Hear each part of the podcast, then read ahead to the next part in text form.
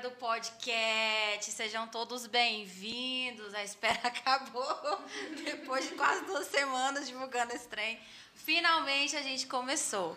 É, em primeiro lugar, eu gostaria de agradecer a todo mundo que está assistindo a gente. Sejam todos bem-vindos. Sintam-se abraçados. Se nós somos mulheres casadas, mas a gente abraça também. Só virtualmente, virtualmente. Muito obrigada. Eu gostaria de apresentar, gente, a galera nova do podcast. Estamos aqui com a Lores Faz. Ela realmente faz, gente. Eu tô fazendo até podcast agora. Sim. Olha onde nós chegou. Valeu a pena esperar, gente. Estamos aqui com a nossa convidada da semana, Larissa. O nome é podcast, não é à toa. Levanta aí, deixa a gente ver o cheiro. Sério, amiga? Não, gente. Você não puxa ferro todo dia à toa, amiga. A gente tem que mostrar Que o, isso, galera? o cheiro da garota. Tem que mostrar que você veio. Não, gente, eu vou- não vou levantar porque eu sou tímida, tá? Nossa. Quem quiser ver fotos do corpo inteiro, vai lá no Instagram dela, tá bom, gente? Vai lá, gente. Que eu boto pra jogo mesmo. Bota a cara no sol. Hum, Claro, tá doido? Puxa ferro lá todo dia, dia inteiro, pra quê? Pra botar pra jogo mesmo. É pra inspirar quem, quem tá desanimado, quem tá querendo. Gente, e, o- e o- e o pior é que eu tô preparando uma paródia mais ou menos para isso, né? Sobre a galera que quer puxar um ferro, mas é o Não meu caso. vai. Não dá, gente. A gente tenta, mas não dá. Eu já E- fui dessa turma, gente. E esse é um dos motivos pelo qual, né, a Larissa é a nossa primeira convidada, né? Porque é uma mulher que, além de todas as tarefas, né, do dia a dia, tá aí, consegue manter o shape, consegue ter vida política ativa, consegue seja, não tem desculpa. Não tem desculpa, é mãe, é mulher. E é isso aí, hoje a gente vai falar sobre a mulher multifacetada, né? Nós, como mulheres, Mais né? conhecida como mulher bombril. Mulher, Mulher, bombril. Se ela não souber, é só ensinar que aprende. gente. Exatamente, mil e uma utilidades. Então, Jéssica, eu vou deixar você começar aí. Gente, eu tô com medo das perguntas. Calma. Ai, tô nervosa. Só queria adiantar que a gente não filtrou. Eu sabia que não ia filtrar. Porque aqui não tem censura. A gente não filtrou. Pode ficar tranquila, a gente não filtrou, tá? Mas por quê? Porque a gente, quando a gente faz essas perguntas para as pessoas, é realmente para elas perguntarem o que elas desejam saber da pessoa. Então, se a gente ficar filtrando, não tem graça. A gente Né? gosta de ver o fogo no parquinho. Mas eu também tenho vergonha, não tenho nada a esconder, não. Não, não, não. Então fica sossegado. Você tá tudo bem, tá tudo bem. Vamos lá, vamos lá. Então, vamos. Eu não vou nem começar pelas perguntas, porque acho que eu quero começar primeiro, eu quero te conhecer. Você quer me conhecer? É, Aqui, ó. Paga a janta primeiro. Paga a janta.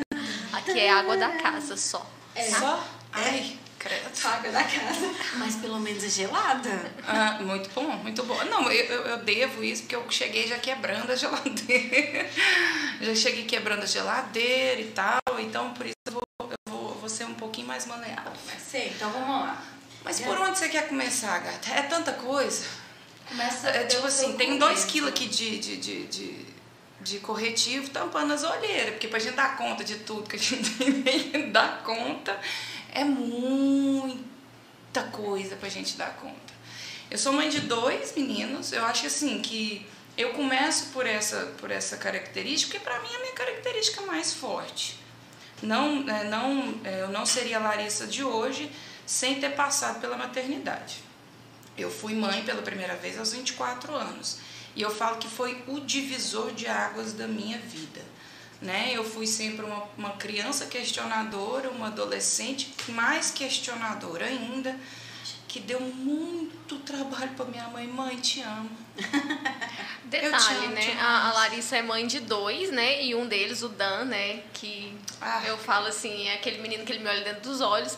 Ele é autista, né? O que é uma dádiva de Deus, né? Na vida da Larissa, mas também, gente, é de assim, ó. É. Suar, né, Larissa? Pra, pra dar conta do recado. É muito. Eu falo assim que, que o Dan ele veio para me ensinar a ser gente. Não tem outra característica, né? É, o Dan me ensinou ao que, o, a- o que é amor de verdade, aquele amor puro, ingênuo, inocente. É aquele negócio assim, aquele menino que, que te abraça, te olha no fundo do olho, no fundo da alma. E só quem conhece o Dan de perto sabe que é assim. É um abraço muito sincero, é um amor muito puro. É, eu não posso ficar falando muito, senão eu vou chorar. O olho já enche de água. Eu, Eu te dou um chorar. lenço, um ombro amigo, aqui é o Eu lugar. vou chorar. Colho todas suas lágrimas.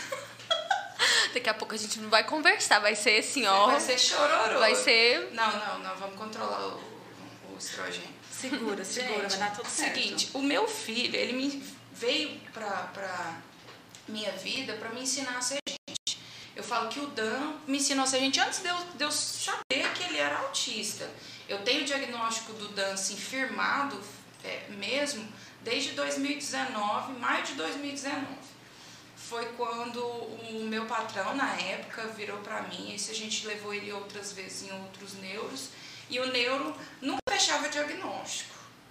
Neuro não fechou diagnóstico, falou suspeita. E eu falo pra vocês, essa suspeita é pior do que o próprio diagnóstico. Porque você não sabe o que fazer. E eu negava. isso, né? Eu passei por uma fase de negação. O pai dele, eu lembro que o pai dele virava pra, pra mim e falava assim: Olha, nosso filho é especial. Eu, que especial que? Daquele jeitão meu, que especial que? É o prazo do menino, vocês não dá tempo do menino virar, é, crescer, desenvolver, é o tempo dele. Conversa fiada. E não dava moral. E aí, é, quando, quando veio a suspeita, né? Eu lembro que eu fiquei meio sem chão na época, eu estava passando por algumas outras coisas, mas é, quando o meu patrão fazia tratamento lá no Albert Einstein, virou para mim e falou assim, eu lembro, seu Álvaro da Ducati, é, ele foi, foi muito bom para mim na época, ele virou para mim, que, que jeitão dele, vamos levar o Danzinho no melhor que tem do Brasil. Porque se for para fechar o diagnóstico, vamos fechar com o melhor do Brasil. E ele fez, ele me deu tudo, eu não tinha condições na época, ele me deu passagem, me deu hospedagem, me deu a consulta. E eu falei, seu Álvaro, não tem como pagar, não tem como dar, eh, eh, devolver isso para o senhor. Ele foi, falou assim, ah, a Ducati está dando para você. E Deus depois- realmente coloca anjos no nosso caminho. Exatamente. Dá exatamente. suporte o tempo todo, né? Às vezes a gente pensa que tá sozinho, Gente. mas não tá. Vocês não sabem o que, que foi lá nesse São Paulo sozinho com esse menino, não. Pelo amor de Deus. É, num, numa cidade desconhecida que eu nunca tinha da vida. É, com ele nos braços, com mala, porque ele não comia qualquer coisa. Eu carreguei a comida dele, carreguei roupa dele. Carreguei... Tá. E aí, beleza, foi o, o médico deu o diagnóstico, o filho fechou o diagnóstico de autismo. Eu lembro que eu vim chorando de lá até aqui. Falei assim, o que, que eu vou fazer agora? Só que quando eu cheguei aqui, a gente já estava tentando botar ele na fome, tentar na, na, na terapia, mas não, não, não adiantava, o Dano ficava sentado. Dan, além de autista, ele tem TDAH, que é o transtorno de déficit de atenção e hiperatividade. Então ele ficava sentado cinco minutos numa cadeira. Foi quando aconteceu muita coisa na minha vida nesse meio tempo é, e eu consegui ir atrás do melhor tratamento para o Dan, que é o ABA, que é a análise comportamental aplicada. É, e esse tratamento é caríssimo. caríssimo. Quem me conhece aqui, quem, tá, me- quem me segue no Instagram, por conta daquele vídeo que viralizou, de eu chorando, relacionado ao, ao, tratamento que estava sendo suspenso, porque, gente, são 5.200 reais por mês. Nossa. 5.200 reais é coisa que você não. Eu, nem, eu não ganho isso. Eu não ganho isso. Mais mensal. Eu não ganho isso, é por mês. Várias eh, circulares da, da, da, da Associação Brasileira de Psicologia recomendando o melhor tratamento era esse. E antes disso, eu escutei muita gente falando assim, olha, vai que você consegue o reembolso do plano e tal. E eu falei assim, eu vou, vou meter as caras. Fui, com a cara e com a coragem. Indo pro Uberlândia todo dia, consultando com o neuro. Até que o, o plano se disponibilizou a pagar metade. Aí beleza. Pagando metade, eu, ó, pagar o resto. Pagar o resto. Não é só o restante, né? O restante ainda assim é pesado. Exato, mas aí beleza.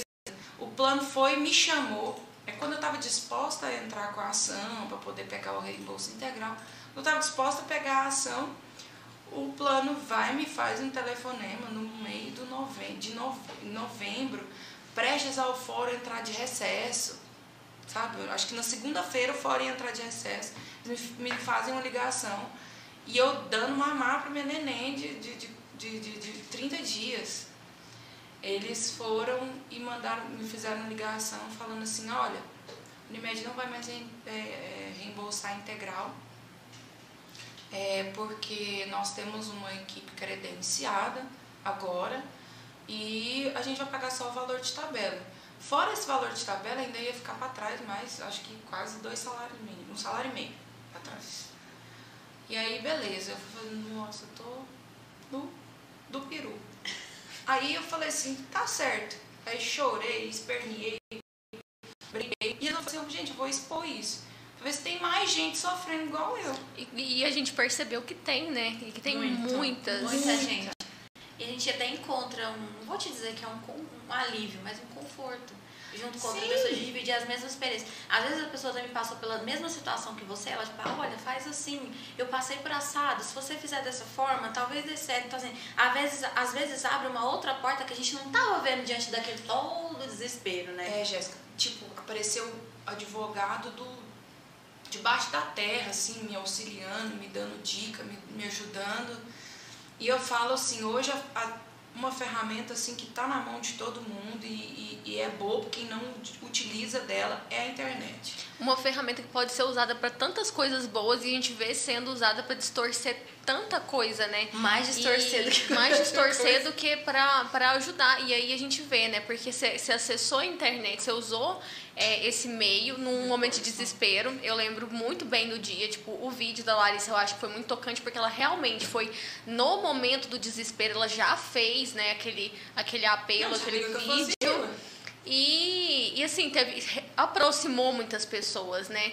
Eu acho interessante porque até então eu não ouvia muito falar de autismo em catalão.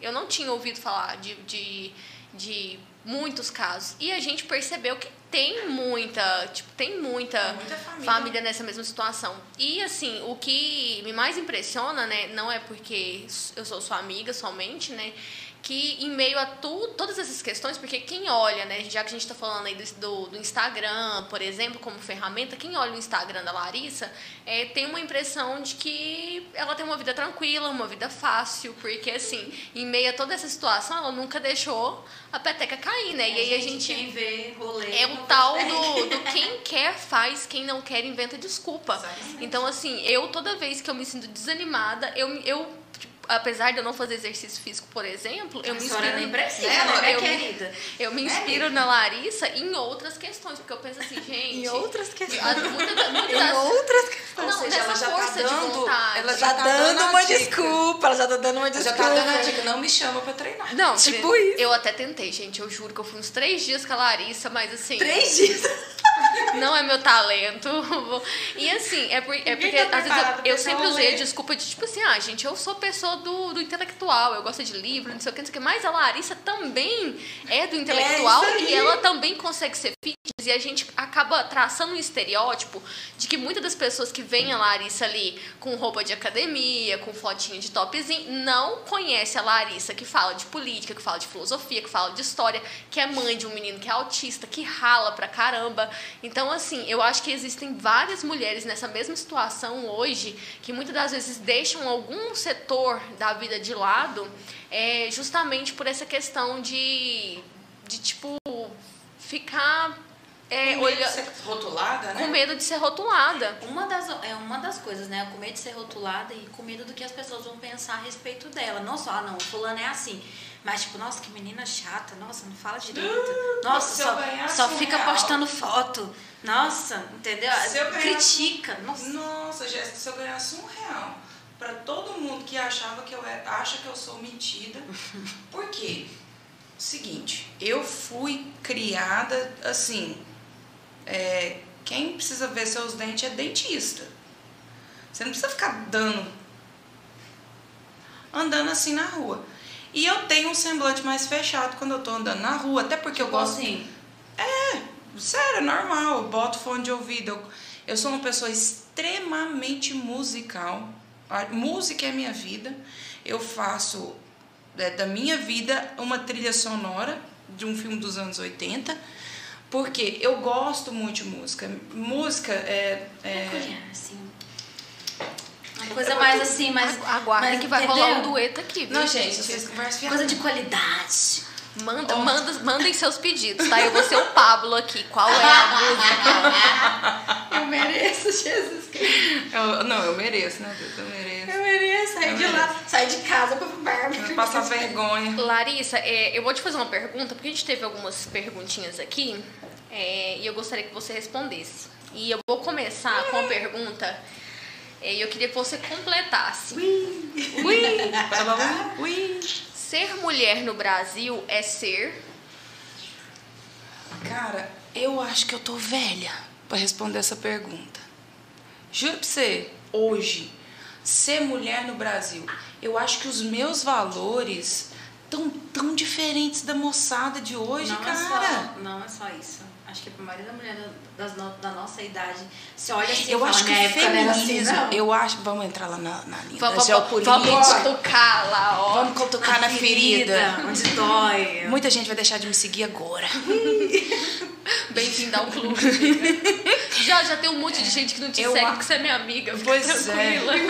Oh, Verdade, eu é acho que o feminismo estragou essa moçada de hoje em dia. O feminismo criou homens fracos, meninos que não conseguem do batidão do que é, é, cuidar de uma mulher, cuidar, Cuidar de uma, casa, cuidar de uma casa. Cara, não- o cuidar da casa não é fazer o serviço da casa não, tá? Cuidar da casa é o prover, é o suster, é o cuidar, é o seguran, é a segurança, é aquilo que é do homem, é antropológico, né? O homem provia a caça, o homem eh, saía para poder eh, trazer para as crias, ele cuidava da própria prole. E, e eu acho que o feminismo de, meio, meio que estragou essa, essa geração. Até a minha, porque querendo ou não, eu só, eu só tenho cabeça de velho, mas eu tenho só 29 anos, né? Então, eu tenho...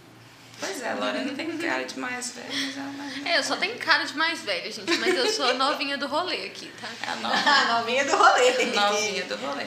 Mas eu acho assim, e, e eu fui feminista. Ixi, a minha vida toda. Eu, por quê? Que, por que, que a Larissa foi feminista? Eu acho que ah, o feminismo, ele veio é, para... Ele atinge muito meninas que se sentiram abandonadas na infância pela figura masculina paterna. Isso é horrível. Vamos entrar na área da terapia agora. Vamos, gente, cadê as É psicólogas somos online, tá? As psicólogas online me E procurem aí- depois. Pois é. Pra possíveis E aí- tratamentos. Ué, Não é. Eu acho que terapia é excelente. Eu acho que eu Sim. falo pra todo mundo que eu conheço, faça terapia. Ah, mas eu não sou doida. Não, não, não é pra ser doida, não. Não é pra Você ser não doida, não. ficar É pra você dar conta de lidar com gente doida. No nosso caso é porque a gente é doida mesmo. É, mas no assim, nosso no seu caso- não precisa No ser porque nosso você é doida. caso, é pra gente Nós estamos não. no subnível da loucura. É pra nós não tirar pedrinha no avião voando. Eu só não tô rasgando dinheiro ainda, porque Não. tô fazendo Pix, mas se o dinheiro chegar na minha mão, é, Dependendo da nota. dependendo da nota, eu rasgo. Ou eu falo assim, que o feminismo ele meio que deu uma estragadinha na, na- na- na- na geração das meninas. Além de sobrecarregar nós mulheres. O que a gente não consegue enxergar sendo feminista que o femi é, quando sendo feminista, por quê? A gente acha que o feminismo nos dá poder. Mas não, eles, no- ele nos dá muito mais responsabilidades do que nós precisamos de ter. É, grandes poderes vêm com grandes responsabilidades, né? É, não, é o seguinte. Ó, eu preciso ser foda no, no trabalho, eu preciso ser foda dentro de casa, porque vai acabar sobrando pra tu, minha filha. Seu marido, Sempre, Você vai sempre. chegar na sua casa, você vai ter que fazer as coisas de casa. Não vai esperando que seu marido vai ter feito, não. Vai fazendo. Aí eu tenho que ser foda profissionalmente, eu tenho que ser, eu tenho que cuidar dos meus filhos, Tem que ser foda cui- esposa, né, também. eu tenho que ser uma boa esposa e cuidar do meu marido. E eu tenho ainda que rachar as contas. Porra, o que, que o feminismo me deu? Me deu só mais problema para me cuidar. É muita carga. É muita carga. Aí, o que acontece? O, o, o, o, conservadorismo, o feminismo está dentro de uma, uma das pautas do progressismo e tal, mas o, con- o conservadorismo é o quê? Marido, ele cuida da esposa, ele cuida da prole, ele cuida da casa, ele serve a casa dele, ele prova a casa Mantém. dele. E a esposa, ela não é submissa. Submissa é uma mulher que ama, ela cuida. Sim. Uma pessoa que cuida porque ela ama. Não é submissa, não é escrava. Não é escrava, até porque a Bíblia fala, né, pro, pro marido amar a esposa como Cristo amou a igreja. Aí então, eu te Cristo pergunto, não escraviza ninguém. amado? Você, tá sendo amado igual Cristo amou a igreja? Eu acredito. Olha. Eu acredito na submissão da mulher. varão, vigia. Exatamente. Esposas, peguem essa parte aí do podcast, tá? Grava aí. Grava, aí. salva o E- áudio. Então, então gente, é lindo uma submissão quando seu marido te trata como. como, como Mas é isso que eu tenho que eu, É que porque te é um Eu acredito é na um mulher espelho. submissa para É o homem quando- que ama a mulher Sim, como é Cristo porque amou quando a gente fala de submissão, há é uma distorção, há uma distorção de que ah, você vai ser submissa, você vai ter que fazer tudo que seu marido mandar, se ele mandar você pôr tal tal roupa, você vai colocar, se não sei. E assim, Não existe isso, gente. até é um porque no natural. amor existe liberdade, Ah. né? Exatamente, é um negócio natural, é um negócio Gente, que Eva desobedeceu a Deus. Você acha que nós obedecemos o marido?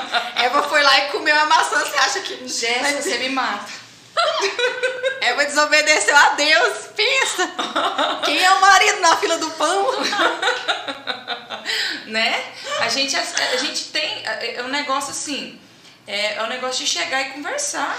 Você não vai precisar mais, é, você não precisa, você não tem mais aquela obrigação de ser tudo. Feminismo fala que você tem que ser tudo. É tudo. E tem algum setor E da- ser melhor. e, E ser melhor. E o que eu penso é que é o seguinte, a gente nunca vai ser 100% em todas as áreas. Não dá. Tem dia que eu sou uma empreendedora do caralho, mas eu deixo a desejar como mãe.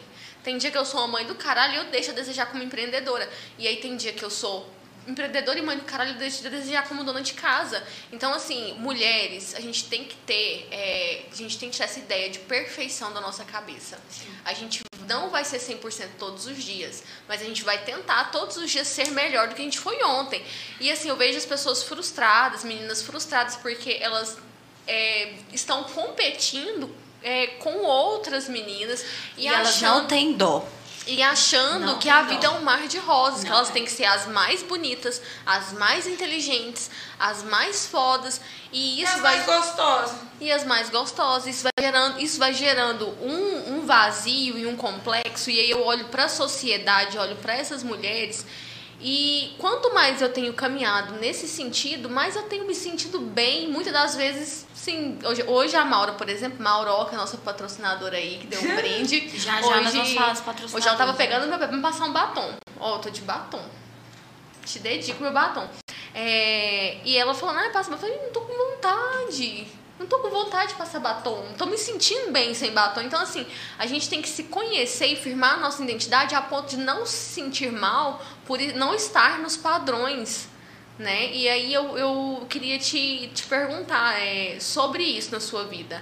Você, é, seus altos e baixos, no sentido de ser Nossa, mãe, Pelo amor de Deus, gente. Meu marido é um santo. Meu marido é um santo. O que, que é isso? Gente, alguém grava se o marido dela estiver assistindo, amo, tá? tá? Viu? Porque ele Pode não, gravar ela, esse ela momento. não fala isso em casa, tá? Entendeu? Então, Mas assim, aqui Não, gente, não pode dar asa, não. Tá tem que manter a linha dura, né. Larissa? mantenha a pose. Tem, tem que manter a linha dura. Gente, meu marido é um santo. Por quê?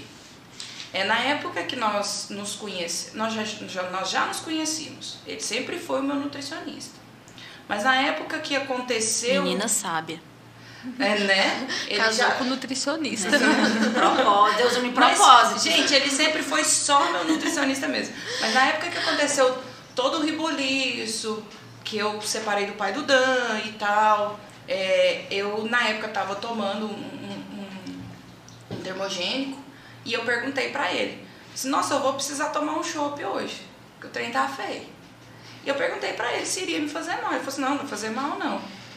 E aí ele, ele falou assim, uai, tem tanto tempo que você não bebe, por que, que você tá bebendo? O que ele me perguntou, sabe quando, sabe quando, sabe mulher, vocês são mulheres, sabe quando você tá com o trem engasgado, aí você vai e solta? Pode uma oportunidade. O que acontece? É, não pode ver uma oportunidade, não pode perguntar.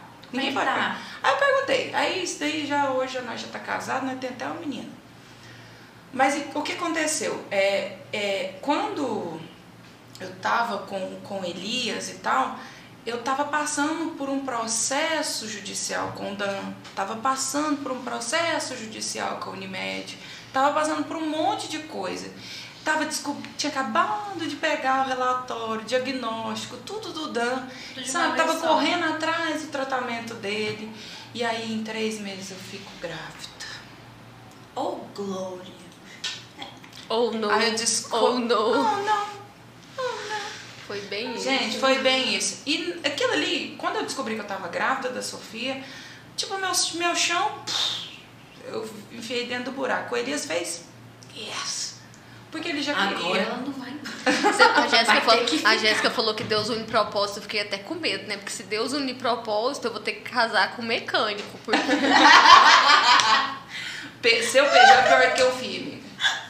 Se eu fosse você, não fala, dá não fala jeito, seu. Peugeot é ter pior. Seu Peugeot é, é pior do que eu fiz.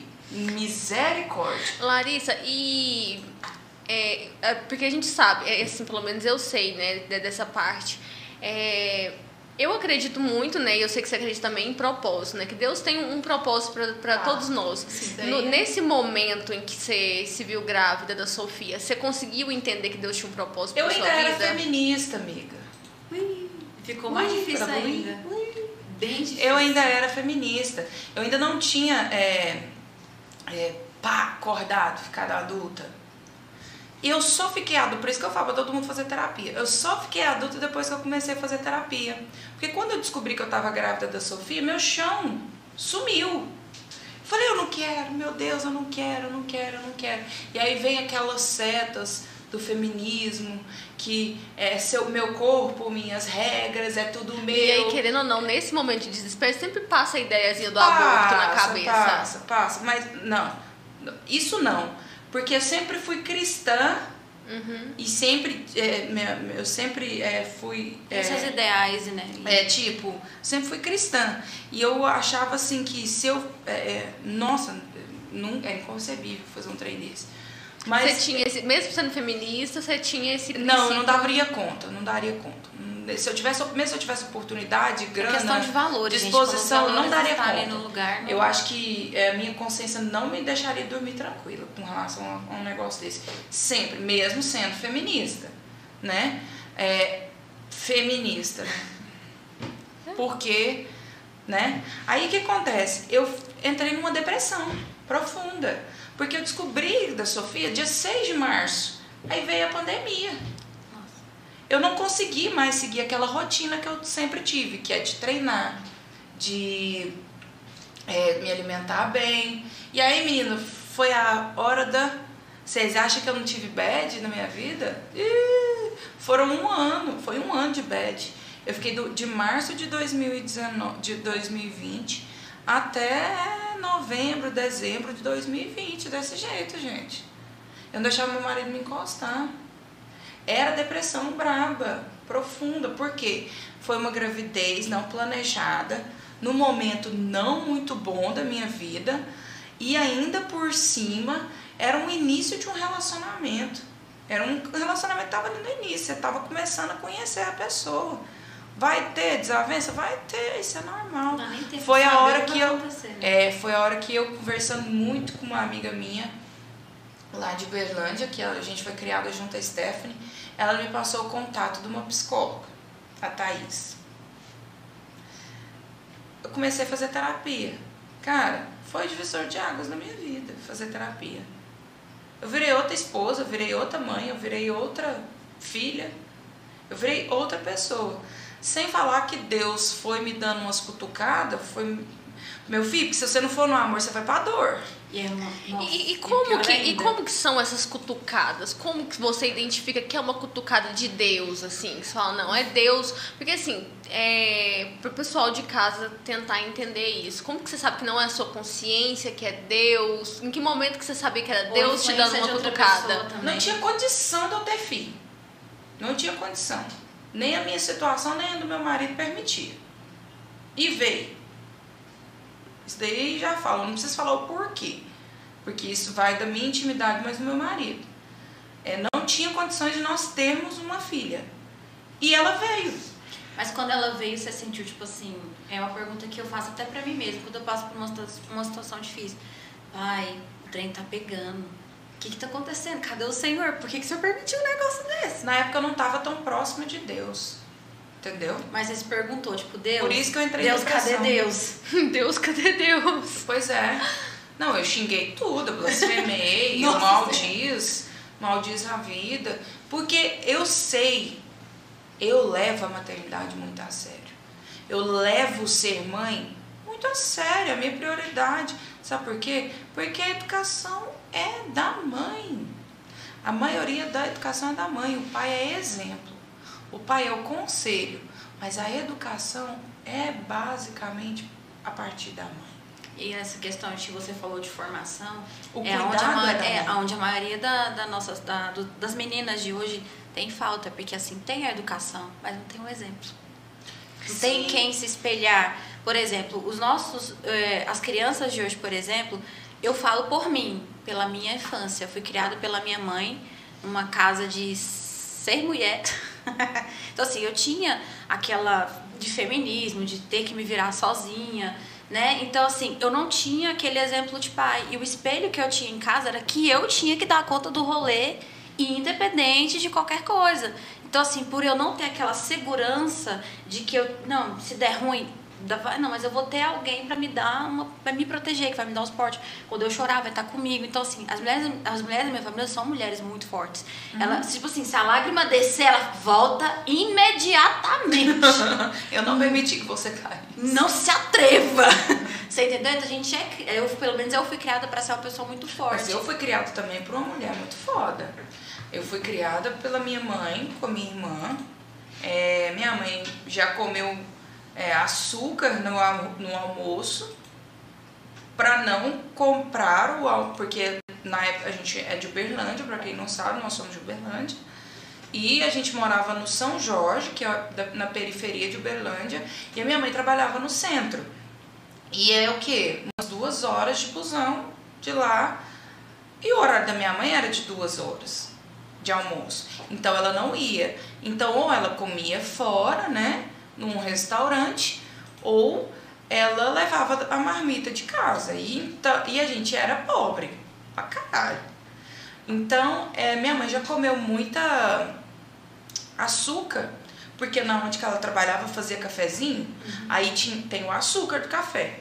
A minha mãe comia umas colheradas de açúcar para não gastar, comprar nada para quê? Para na hora de chegar de tarde ela levar as paradinhas que nós gostava de comer, que era um iogurte, Alguma coisa, na minha um pão era presunto mussarela. açúcar com farinha. Quem não comeu, gente, é bom passar. Enche.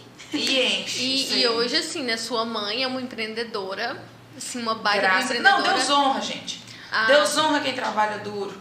Não adianta virar pra mim e falar assim, mas isso não acontece comigo. Você não tá trabalhando duro o suficiente. Algo de acontece. errado não está certo. É igual, é igual o Ítalo. Marsali fala, né? Que a gente tem que deixar de mimimi e servir. Que a gente tem que Ó, parar gente. de servir. Outro cara que fez eu virar gente foi esse cara. Porque ele te dá, o, o soco que ele te dá não é pra te derrubar, é pra te empurrar pra frente.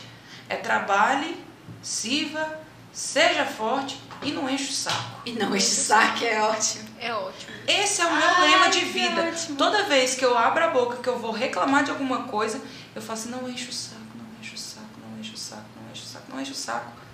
Porque, a- ou, a vida já é difícil, cara. A vida já é difícil pra caramba. O levantar já é uma luta. É, agora, você você ser uma pessoa que já acorda e fica falando, murmurando, o dia todo, ai, calor, ai, que está assim, ai, que está assado, ai, que eu não gosto disso, ai, que eu não gosto daquilo outro, você vai terminar de derrubar o teu dia. E aí eu vejo, eu vejo muita gente, porque agora a gente tá numa vibe que todo mundo fala sobre propósito, né? E aí eu, eu, eu vejo que o propósito ele tá, ele tá ligado com o seu bloqueio. Porque o seu bloqueio é justamente em alguma área da sua vida emocional ou financeira, o seu bloqueio é para te impedir de viver o propósito.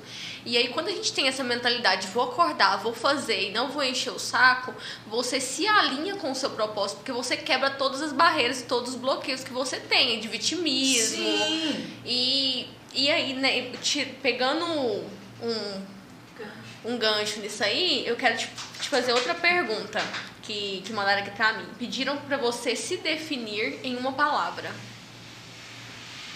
Resiliência. Menina, eu largo do osso fácil, não.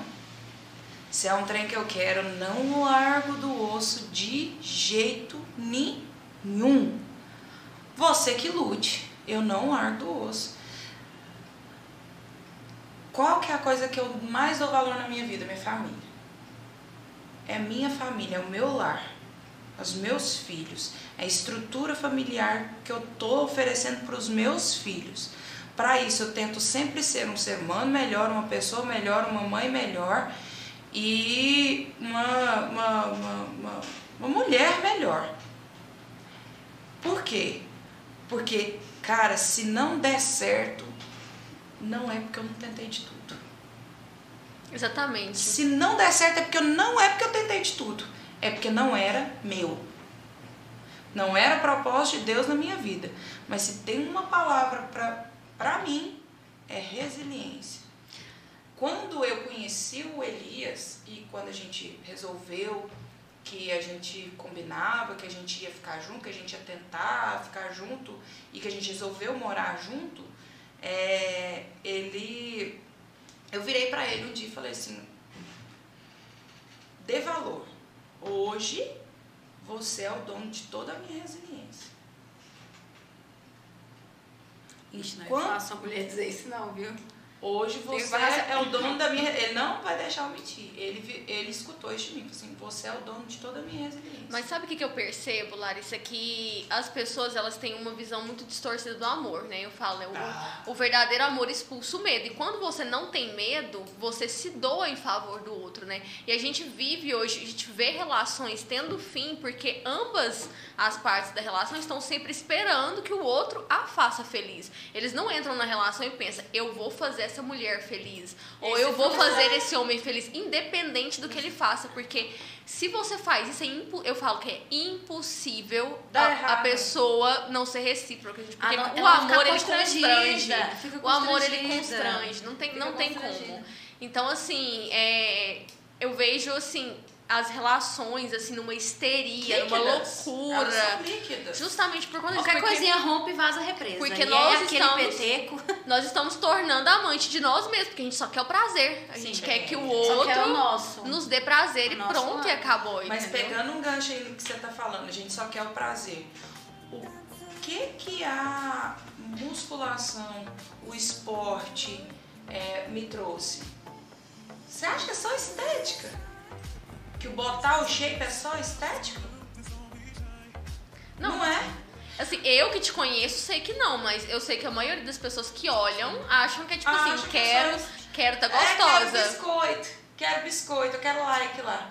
Não, gente. Pra você chegar ali, ó, pra você botar o shape ali, pra você poder treinar mais um dia, pra você pegar mais um peso, pra você fazer mais uma série, pra você poder é, dar mais uma passada. Pra você, é, claro que o bônus tá ali, no músculo que aparece, na volta da bunda, a bunda mais dura.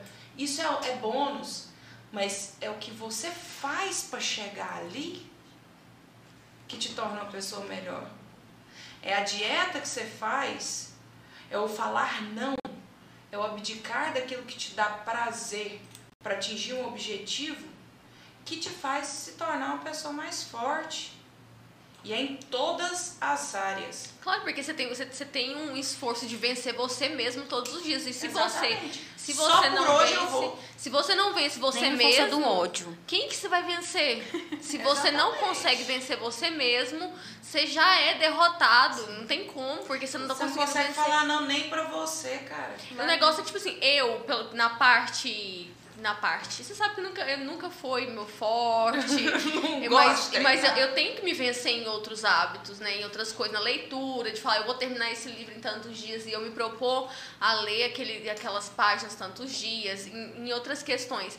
Mas eu sei da importância que é, né? Saúde é, corpo, mente e espírito, né? Tá tudo alinhado. Então eu sei que assim, em algum momento eu vou ter que parar de me auto-sabotar e entrar nesse desafio aí, nem que seja só para manter o pique, né? Ou a disposição, a saúde, porque exercício físico não é, é academia, musculação não é só shape, gente. A gente tem que Não. desmistificar essa é ideia porque de tem que muita gente que pensa, por exemplo, é tipo assim, gente, eu tô. Eu tô com. Esse é, minha, é eu tô falando da minha realidade, gente. Eu não tô falando que, à toa. Eu, eu ganhei uns quilos. Uns 10 quilos. Ganhei uns quilos. É, tipo uns 10 quilos. 5 Relaxa, gata. Eu pesei, eu pesei 100 quilos da sua. Aí a gente pensa assim, gente, mas o que, que eu. Na, na, na- diante da preguiça, a gente pensa assim, nossa, mas assim, isso é na minha mente. O corpo tá gordo, mas a minha mente não tá. Na minha mente eu vou imaginar que eu peso 40 quilos. Não. E tá tudo certo. Tá. Isso, a pessoa se auto-sabota, por exemplo, não, mas aí eu vou ter que. Eu vou, eu vou me conformar com o meu peso pra eu me aceitar. E aí quando eu comer todas aquelas coisas que eu quero comer, Gata. eu vou. A mente da gente não pesa, entendeu? Meu Já. corpo tá pesando, mas a minha mente tá levinha. É, Jéssica, hoje, hoje existe uma, uma cultura, principalmente muito famosa na internet, que, é, que eleva a- o, o padrão plus size. É, gente, ser gordo não é pecado. Meu corpo, minhas regras, né? É o tal do meu o corpo, minhas regras. assim, Assim, não, é, eu falando assim, conheço, da é, distorção disso, né? A, a que nível chegou essa desmistificação do belo, do padrão, chegou no Sim. nível ridículo de. O que eu, eu, eu tô aqui falando é o seguinte: não quer dizer que ser gordo é feio, não quer dizer que é, vou- eu sou melhor do que você, ou fulano é melhor do que você. Mas, gente, gordura em excesso não é saúde. Não é. Você pode perguntar para todo profissional da saúde. Gordura em excesso não é saúde. Hoje eu estudo nutrição, eu sou casada com um nutricionista.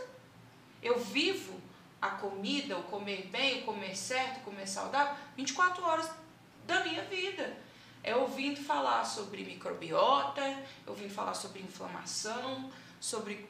Não é saudável, não é saudável. Não me fala que é saudável, porque não é saudável, tá? Não é saudável. Pega essa pessoa e faz exames, exames corretos, tá? Não é hemograma completo só não. Traços de exames corretos. A pessoa está inflamada, não está correto. Gordura em excesso. Não é você ter o pneu, a sua anquinha, Nem sabe? da a sua pochete que eu carregando bananinha. Isso não eu é que é errado. Eu, pra Eu mim- não tô aqui falando que tem que ter um corpo perfeito. Pelo amor de Deus, vocês me interpretam errado. Não. Eu tô falando assim. Gordura É, é, a excesso. gente tem que tomar muito cuidado, né? Porque Isso no, no meio que a gente tá, qualquer coisinha que a gente fala pode ser distorcido, pode ser tirado Não, de contexto, odeia gente não. gorda. É, Né? Mu- Mulher de nutricionista é gordofóbica. É, vai sair Manchetes manchete do Instagram amanhã. Manchete do Instagram. Não amanhã. sou. Eu vou ser a primeira a lançar até essa eu tava, manchete. eu tava- até eu tava conversando, até eu tava conversando é, com, uma, com uma pessoa que eu sigo e ela me segue de volta, que ela é uma fofa, uma pessoa maravilhosa, a Stephanie. E ela é modelo plus size, ela trabalha dentro desse ramo, ela trabalha tudo isso. E a gente estava conversando e ela sabe que, que, que a gente tem que cuidar mais da saúde e tal. Não, a gente, o que é, nós nunca brigamos. Tanto, eu prego que ser muito gordinho não é saudável e ela vive o plus size.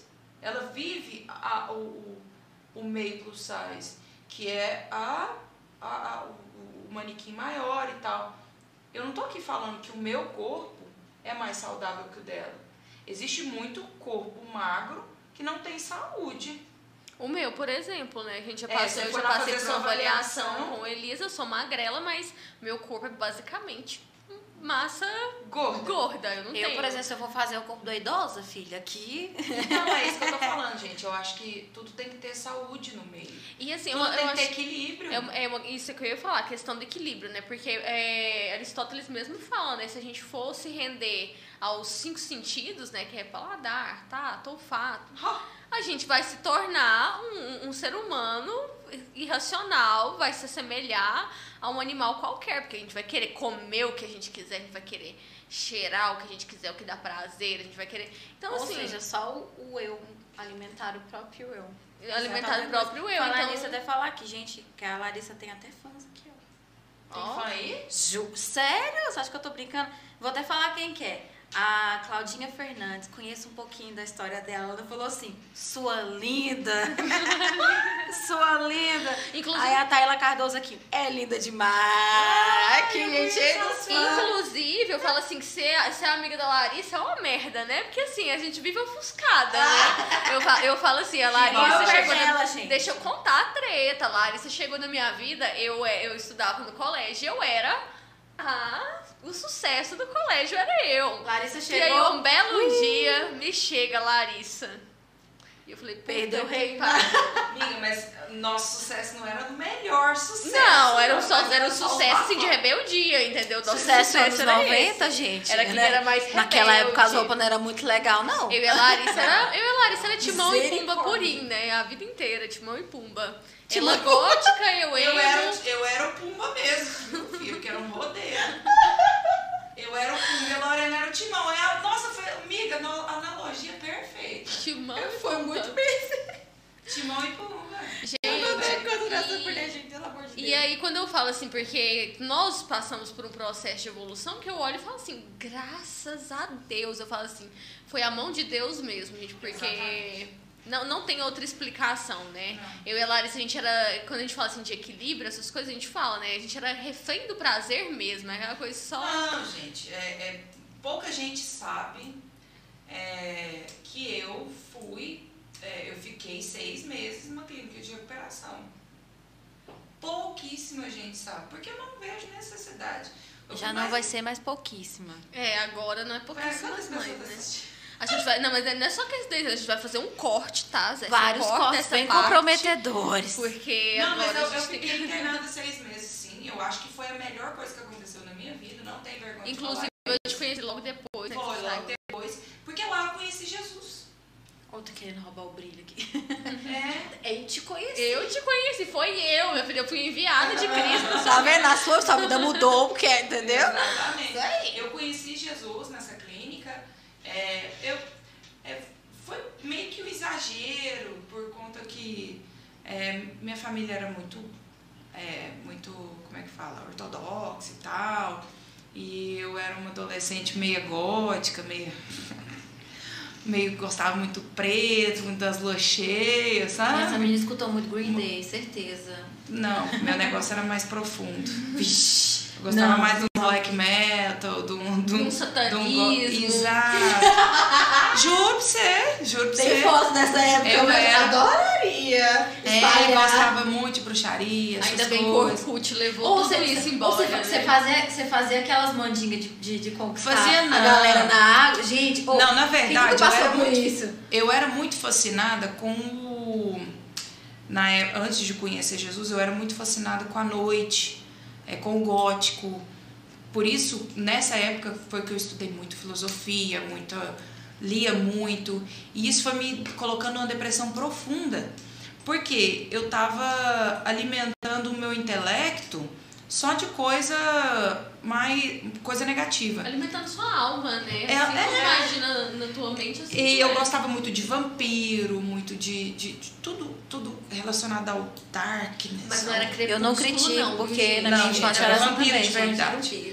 É, você eu- tinha dentinho também, assim? Não, eu gostava muito desse, desse universo darkness, né? Esse universo gótico, é, headbanger, do, do, do black, do, do vestir preto, tal. Aí até que uma, uma certa vez eu me intitulei que não acreditava em Deus, aí eu comecei a voltar, falar para minha família que eu não acreditava em Deus, que que eu comecei a ler uns livros satânicos. Desespero da sua mãe. Não, e para desespero da minha mãe, porque imagina, eles, é, é, eu era uma criança dócil, amorosa, que amava demais todo mundo, que era carinhosa demais, e fui me tornando adolescente sinistra, Mais esquiva. calada, black. De repente, pá. Sabe, como, como, Surgiu, uma, desenho? surgiu uma Larissa das Trevas. Das trevas, Brotou uma Larissa das Trevas. Ela, Das- usava, ela usava kilt ali, pela escola de kilt. É, usando eu kilt. usava os kilt, cortava o cabelo curtinho, arrepiado pra cima. Gostava de música melancólica, música dark. Eu gostava do triste. Do que era triste, do que era melancólico, do que era negro, darkness. Era, era que eu, era me atraía. A, a vida a gente precisa ficar atento e desperto o tempo todo, né? Porque se a gente se deixa levar por isso daqui, a gente vai caminhar, a gente começa Vai arrastar. Daí, não, é. Aí, a história da, da, da, minha internação foi por isso, foi porque aí minha mãe descobriu, é, porque adolescente, né, gente? Aí eu comecei a fumar, comecei a beber, aí a hora que foi vendo, aí minha mãe viu, achou um, um pouquinho de maconha nas minhas coisas, aí virou o Zé Tela, aí reuniu a família inteira, porque minha família é aquelas famílias no tradicional, sabe? Nossa. que reúne a família, custi, intromete na vida do sobrinho e vira que rolo, eles vão resgatar. Se a mãe não tá dando conta, eles dessa porrada na gente também. Minha família sempre foi desse jeito. Então meus tios me resgataram, minha irmã me resgatou. E aí falou assim, aí eu virei pra eles e falei assim, ai gente, me interna. Falei brincando, minha filha, pra quê? Eles gravou a informação, você lá deu autorização, pode fazer. Eu virei pra, pra minha mãe e pra minha irmã, falei, achando que eles não iam ter coragem. Não teve coragem. Sua mãe não tem coragem, porque até parece. Os caras não buscaram É, a parece Larissa. que eu A hora que eu vi, a hora que eu vi, eu, a hora que eu vi. E, né, eu não sou uma pessoa adicta, tanto que uma pessoa, uma pessoa adicta mesmo, ela não pode beber mais, ela não pode mais nada, porque ela, que ela vai ter recaído, ela não vai voltar mais. A- Eu não, não sou assim. Tem uma pergunta aqui pra você, é, perguntando se você tomou algum remédio pra manter a calma. Eu tô me perguntando que calma, mas, assim, Amiga, responda. que calma, eu não pergunta. tenho calma. Eu sou uma pessoa que acorda já estressada. Mas é porque Tem que as- bater, As né? pessoas, pre- as pessoas presumem, né, por passar por tantas turbulências, igual Não. duas crianças, emprego, vida fitness, o Dan, né, que, que, que querendo ou não, tem, precisa de um pouco mais de atenção. Justiça. Aí, Nossa. querendo ou não, Pelo contrário, minha filha. Pelo contrário, Elas- eu meto estimulante no peito. Elas veem Eu você gosto do estimulante. centrada, né, então Você usa isso a seu favor, em outras palavras. Não, é o seguinte, eu não sou uma pessoa. es- é, é, hoje, hoje, antes eu estourava por causa de qualquer coisa. Mas é o seguinte, eu gosto muito de, de, de, de tomar cafeína em cápsula, porque eu não gosto de café.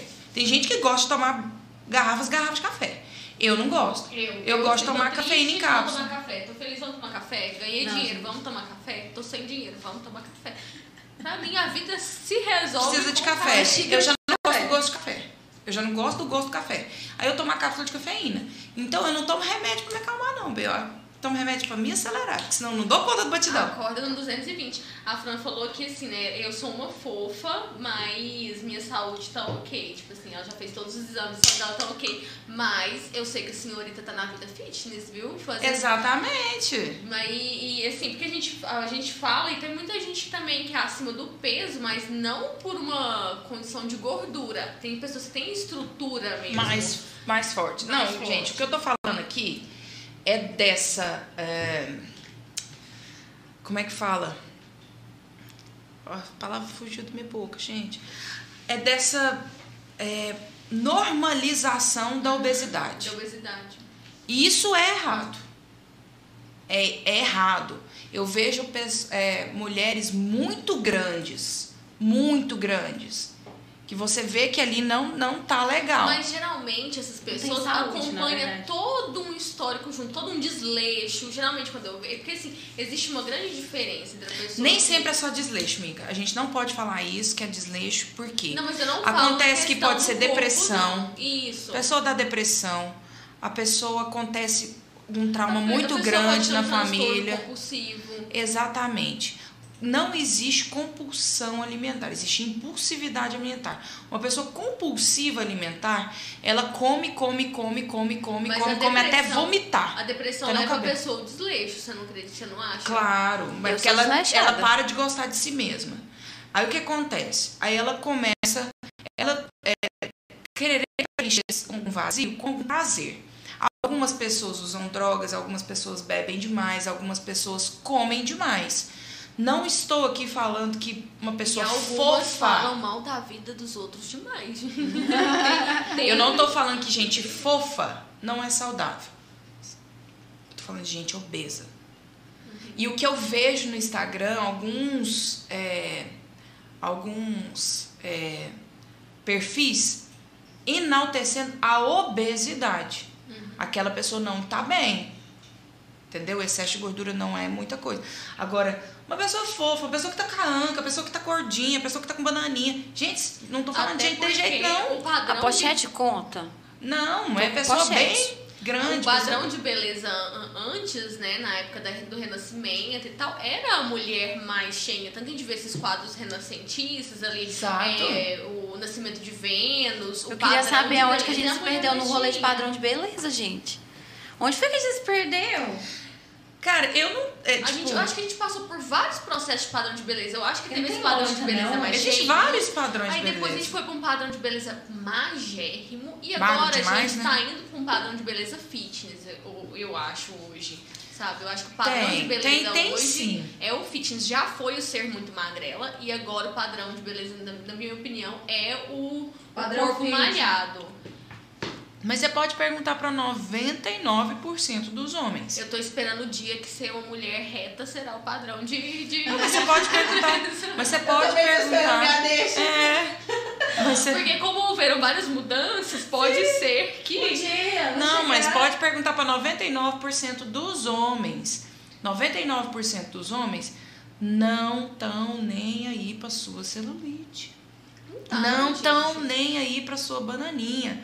Não estão nem aí pra sua anquinha aqui, não.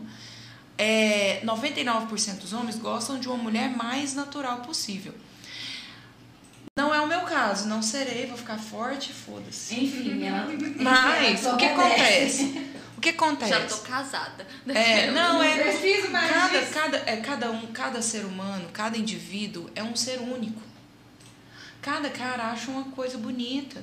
E nós tá É você conhecer com quem que você tá do seu lado. E é também você parar de procurar mudar a pessoa que você tá junto. E não Se é você padrão, for, você né? conheceu a pessoa daquele jeito ali, é- ela é daquele jeito ali. Vai ser muito difícil ela mudar. O que pode acontecer é vocês conseguirem conviver bem. E o que pode acontecer é você se mudar e com o seu E inspirar. exemplo inspirar a mudança do outro. Mas o que, que acontece muito que eu vejo, inclusive eu faço até piada disso. Muitos maridos chegam na esposa e falam assim: Amor, mas cadê aquele corpo lindo, maravilhoso com que eu casei?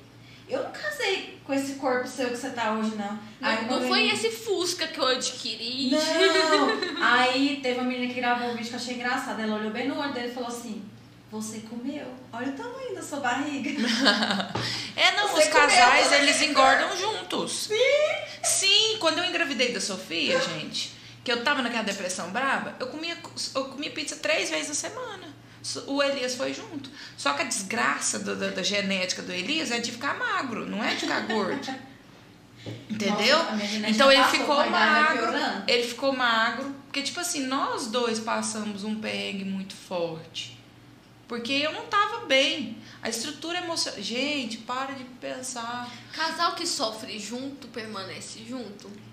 Casal que sofre junto permanece junto.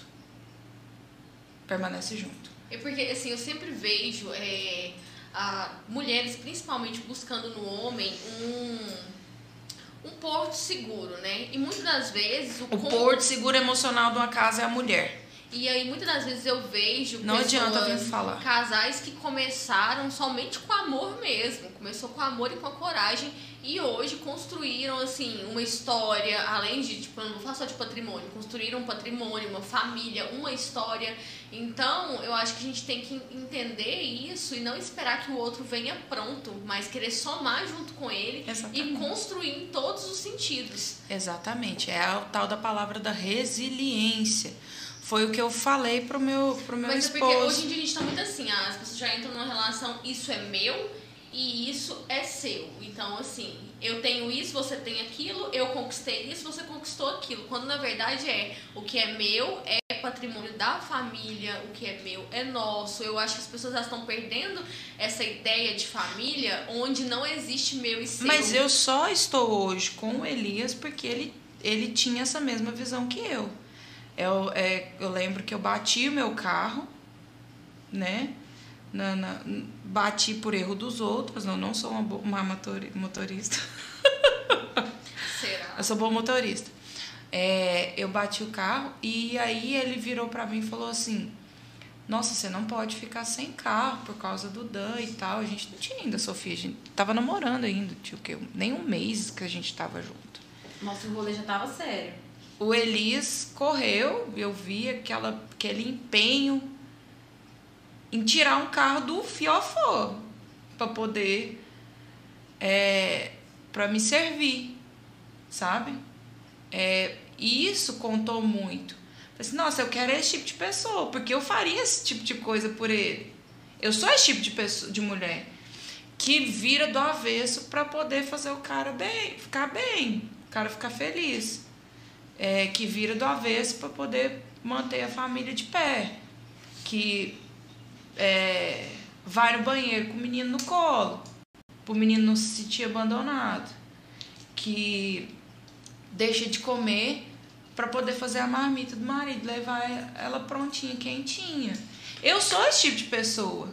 Então, quando ele fez isso por mim no começo do nosso relacionamento, eu senti uma segurança muito grande de investir nesse relacionamento. E por isso eu, é, é, eu investi pesado. Eu fui com a cara e com a coragem. Eu acho que sem correr risco você não vai para lugar nenhum. E ele foi, correu, conseguiu o carro e falou assim: não, vai ser a primeira, nossa, nossa primeira aquisição. Já foi Entendeu? no nosso, já deu Todo, todo mundo precisa de apoio, né? Em algum sentido. Gente, eu falo assim, o meu apoio, eu, é, eu sou o tipo de pessoa que dá todo apoio a amparo emocional, todo, todo apoio, ajuda a pessoa que está junto comigo a crescer. é, e, e o resto tem que ser é, é- é do homem.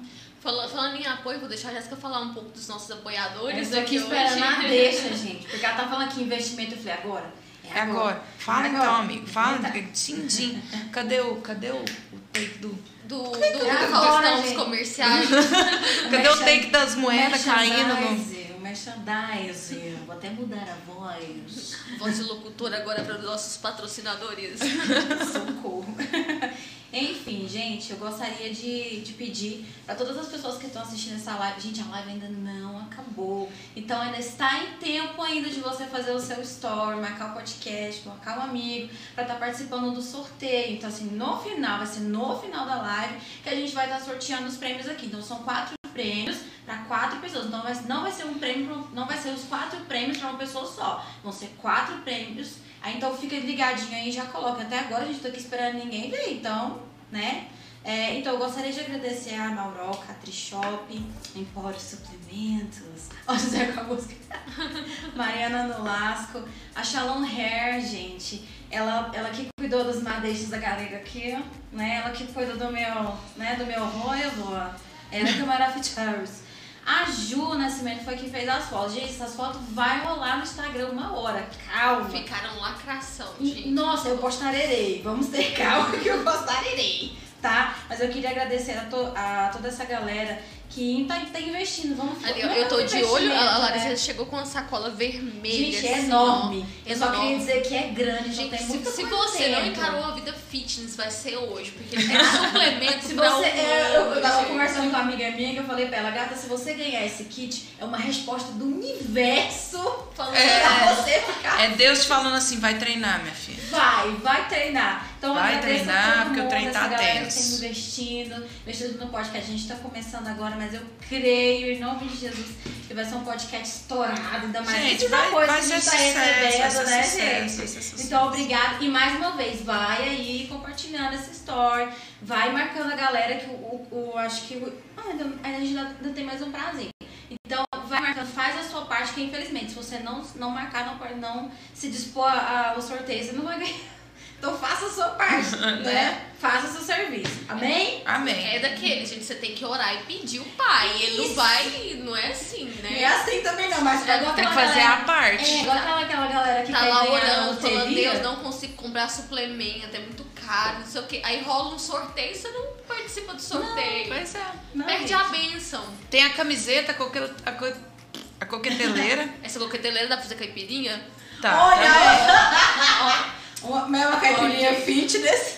Não, Caipirinha, pelo amor de Deus. Lorena, não passa cai- vergonha, caipirinha com whey. Será que rola, gente? Caipirinha com não. whey. Nossa, Gente, deve ser horrível. vai whey- ficar horrível. O whey sim já não é muito bom. Não, não, gente. O- Ó, o vou falar um André- negócio pra André vocês. Não, deve estar lá na casa dele olhando pra mim assim, você não é crente. Você não é crente, não. Não, não, não. é Gente, o whey não é bom, não. Bom é milkshake, batata frita, O que, que você sanduíche. come? Assim, o dia. o seu- existe o dia do lixo, Larissa?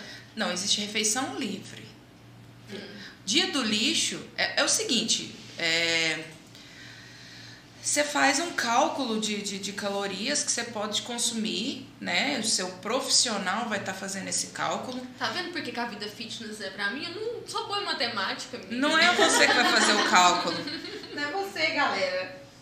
Dá fora não, não é Calma, você que vai fazer gente, o a- o de um pessoal de humanas dá pra ser fitness, tá? Dá, a quem vai é fazer esse cálculo é o seu nutricionista, o seu profissional Não, eu, vai te como acompanhar. eu, como eu sou da exatas, eu vou questionar. Mas por que, que não dá pra colocar só mais um pouquinho aqui? Não, não dá, porque você não foi formado em nutrição. Tem Só aqui, assim, pou- pouca coisa aqui, Porque essa, ó. colo- essa, essa, essa gordura que vai lá pra sua anca, que você quer acabar. Então é essa aí que Eu eu, quero.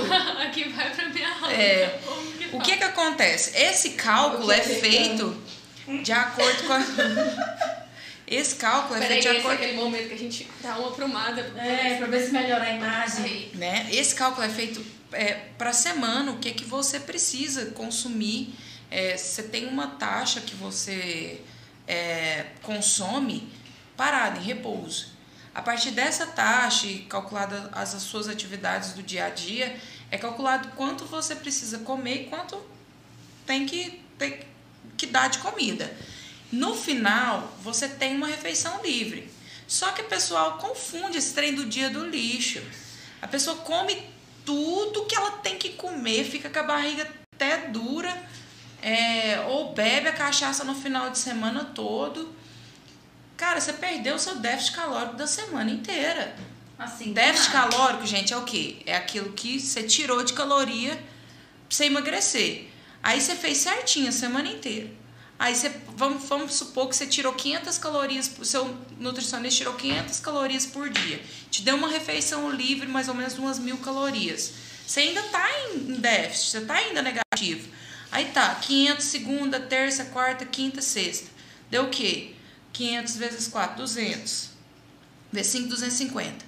Du- 2.500 Eu, eu calorias. já me perdi lá no. no, no 2.500 calorias de- no final de Enfim, semana. uma calculadora pra Aí tá. Aí chega no final de semana, você bebe a ufa, você come tudo que você tem pra comer, você mata com aquele x-tudo, no outro dia você mata ressaca. Ah, tô no final de semana. Você perdeu o seu, seu déficit da semana inteira. pode? Você fez. X-salada é o quê? É pão, uma fonte de carboidrato. Um hambúrguer, se ele f- fonte de proteína. O que, que vai matar e estragar o sanduíche? Às vezes é a gordura do queijo e a gordura do bacon. Porque o bacon é O pão extremamente. não. Gente, eu amo pão. Gente, é, a- a- é isso que eu falo. A, Eu a- amo. Quando eu carbofobia. Elias, ele, ele falou assim, arroz, feijão, eu, eu vou comer arroz. Eu vou Então, comer arroz. Eu fiquei tão emocionada de É. continuar comendo arroz. nordestino, nordestino tem, um, tem, um, tem um negócio muito grave com arroz. Não sei o que, que acontece. A gente não consegue comer uma, duas colheres. Assim, normais. A gente come cinco. A maioria do prato é arroz. Não, gente, A eu falo prato assim. é. As pessoas têm uma mania de, de colocar o carboidrato como um vilão da dieta. É, você não precisa cortar o seu carboidrato, você não precisa cortar o seu arroz, você não precisa cortar seu macarrão. Você não- Macarrão? Não, meu Deus. Não. Aí tá. Eu vejo muita gente. Ah, corto o arroz, cor... aí chega, faz uma pratada de carne com salada. Mano, a carne é mais calórica do que o arroz com feijão. Enfim, que tava dizendo pra eu parar de, de, de comer arroz, viu? Se lascou, que agora é que eu vou comer mesmo. Mudando um pouco o, o roteiro aqui, porque eu tenho uma pergunta polêmica. Vixe, Maria. Alguém tem um, um foguinho aí? Agora vem a pergunta polêmica. Larissa, Hum. Você já passou por algum relacionamento abusivo? Já. Já? Já. Já passei por um relacionamento abusivo. Precisei fazer terapia para não sangrar na cabeça dos outros. E é, eu falo que eu não quero falar sobre isso por respeito a outra pessoa, por ter perdoado essa pessoa já, por não sentir nenhum pingo de mágoa dela. É, pelo contrário, ter, sinto vontade, sinto é, uma, uma, uma, uma necessidade de ser amiga dela. Mas eu não vou falar sobre isso. Sim, passei por um relacionamento abusivo, sim. É, a gente sente que é abusivo só quem passa pelo abuso. Às vezes o abusador nem sabe que ele é abusivo, gente. Vocês param de ficar gritando para meio mundo que vocês estão passando por um relacionamento abusivo, sem virar para o abusador e falar assim: porra, cara, você está sendo assim, assim, assim, assado. Às vezes a pessoa pode até mudar, se vocês virar para Porque ela e falar. acha que é normal, ela vai indo, conforme você vai aceitando, Exatamente. Às vezes ela acha que aquele comportamento é normal. Às vezes ele acha que, que, que ser daquele jeito é natural, que ele não tá fazendo nada para ninguém. Então, é, por respeito é, a isso, eu não quero falar nesse assunto. Certinho. E, e também, gente, igual eu ia falar, né? O perdão não é pro outro, o perdão é pra gente. Eu acho que a primeira coisa do perdão é, é a gente conseguir seguir em frente, né? O perdão, ele, ele é algo, assim, revolucionário, porque ele transforma todo o nosso ser. É, com relação à questão do relacionamento abusivo, a gente tem que tomar cuidado também, porque às vezes a pessoa abusiva é a gente, né? A gente tem, a gente tem essa tendência de colocar sempre... vezes.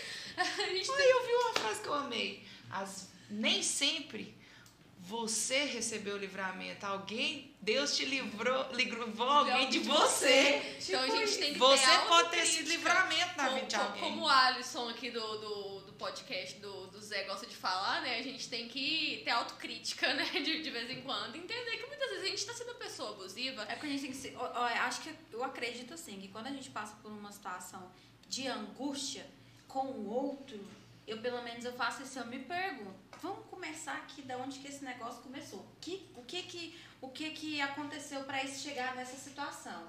Aí eu começo a rever meus conceitos. Então, o que que eu fiz? Eu falei tal coisa. Às vezes eu tô errada, tô, mas eu vou chegar e falar, então, eu tô certa. Não tô nem aí, se tu, entendeu? Porque eu acho que isso é ser. Me, me- meu- até meu, marido tá aqui na frente, gente, vendo tudo isso aqui. Eu tô aqui me abrindo. Às vezes eu acho que sim, eu A sou uma tá pessoa abusiva. tá eu sei que eu sou uma pessoa abusiva. A gente assume que a gente é abusiva, Mas a gente eu, não assume. é, eu acho que eu, Larissa, é, fui uma pessoa abusiva.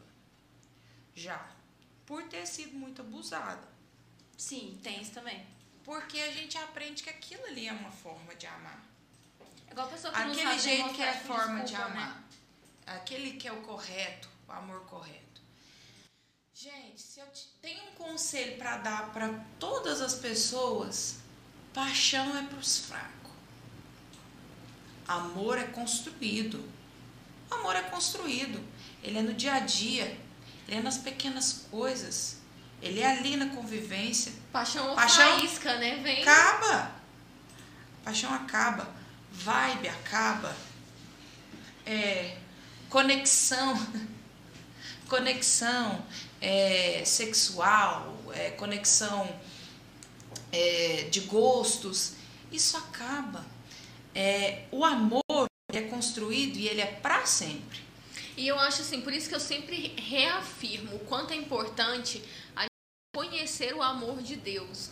Porque o amor de Deus ele é puro e verdadeiro. E quando a gente conhece o amor de Deus, a gente aprende a amar as pessoas na imagem e semelhança dele e aprende que a gente tem que ser amado dessa forma também, porque a gente não a gente a gente recebe aquilo que a gente dá. Então, quando a gente não tem esse padrão de amor, muitas vezes a gente pega o padrão de amor que a gente recebeu ou deixou de receber no seio familiar nosso e projeta ele, né? A Exatamente. gente faz essa projeção no mundo. E eu vou adiantar mais perguntas aqui, ó, porque tem bastante perguntas. Se eu não fizer, né, o povo. É, Ó. é, eu tenho filho. Sobre superação. Vocês aqui olho na hora. sobre superação, o que você pode dizer? Superação. O superação, as pessoas superestimam a- superação. Eu acho que su- é, é uma palavra muito da moda. É, eu me supero, eu sou foda, eu sou mulherzão e bababá. Cara, mas tá ok. Só por hoje você desmoronar. Isso que é superação. É você saber a hora que você tem que parar e descansar e desacelerar. No outro dia você tá zero bala. Bora para dentro. Vamos cair para matando. Superação é você pegar. Vou dar um exemplo que aconteceu conosco lá em casa. Nós moramos em apartamento, a nossa máquina. É, a gente chegou em casa cansado do serviço de noite. E eu fui entrei para dentro do banheiro para poder dar banho na minha menina junto comigo. No que eu saí do banheiro, a casa inteira inundada. Inundada. Já aconteceu. A máquina soltou a água e inundou a casa inteira. Inundou a casa inteirinha. Eu fiquei mentalizando assim, não vou xingar, eu não vou xingar, eu não vou xingar, não vou xingar. E comecei a rapar. No que eu comecei a rapar, eu comecei a ver uns lugares da casa que estavam imundos por debaixo dos lugares. Falei assim, eu vou aproveitar e vou dar uma faxina aqui nesse lugar. Isso é superação. É você pegar uma coisa que tem tudo para você xingar o mundo e falar assim: eu sou um filho da mãe, isso só acontece comigo. Por que, que essas coisas acontecem comigo? Você pegar aquela situação ali e virar a chave, a chave para você tirar alguma coisa dali. É como é quando o Dan é quando o Dan foi diagnosticado com autismo. Eu peguei aquilo ali e falei assim: eu fiz daquilo ali ser minha rocha, minha fortaleza, minha motivação todo dia de virar uma pessoa melhor. Cara, é minha obrigação dar para aquele menino tudo. para ele ser o melhor dentro da Exatamente. dele. Porque eu já vi, eu tenho exemplos de autistas que são incríveis. Pois assim. é, não, o Dan é incrível. O Dan já é incrível. Uhum. Porque ele é, ele transborda amor. Mas eu falo assim, superação é isso. É você pegar algo que tem tudo para poder te derrubar e fazer virar um jogo pro seu lado. Tira, é lucro em algo que você poderia Tem ganhar prejuízo. Sensacional. Inclusive, eu tenho duas perguntas aqui do Instagram Autonato Sudan, né? É do Alisson Silva, mas é a mesma pergunta do Luiz Paulo. Então eu vou ler a do Luiz, porque ele complementa a do Entendi. Alisson, tá? Ele pergunta assim: aproveita o gancho do Alisson Silva, qual, pergunta para Larissa, né? Qual a importância da segunda filha para com o tratamento do irmão mais velho? Houve alguma melhora ou ajudou no tratamento dele você ter essa, essa segunda gravidez? É, a, a Sofia, ela, ela veio para me ensinar uma, uma outra coisa, né? O Dan me ensinou algo e a Sofia veio para me ensinar outro. Mas o Dan, ele ele é tão amor, tão amor, que ele nunca bateu, nunca puxou um cabelo da Sofia, nunca deu um tapa nela.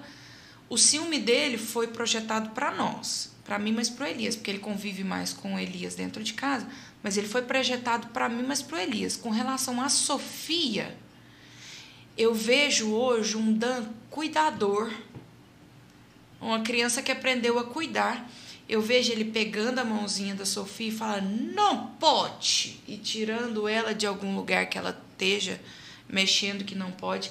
Mas para o tratamento do Dan, ele aprendeu a dividir, ele aprendeu que ele não é sozinho no mundo, ele aprendeu que a mãe dele não pode ficar só por conta dele, que ele, ele cuida, ele ama, ele nunca bateu nela, ele nunca é, intencionalmente machucou ela ele nunca teve nenhum ciúme dela que foi projetado nela.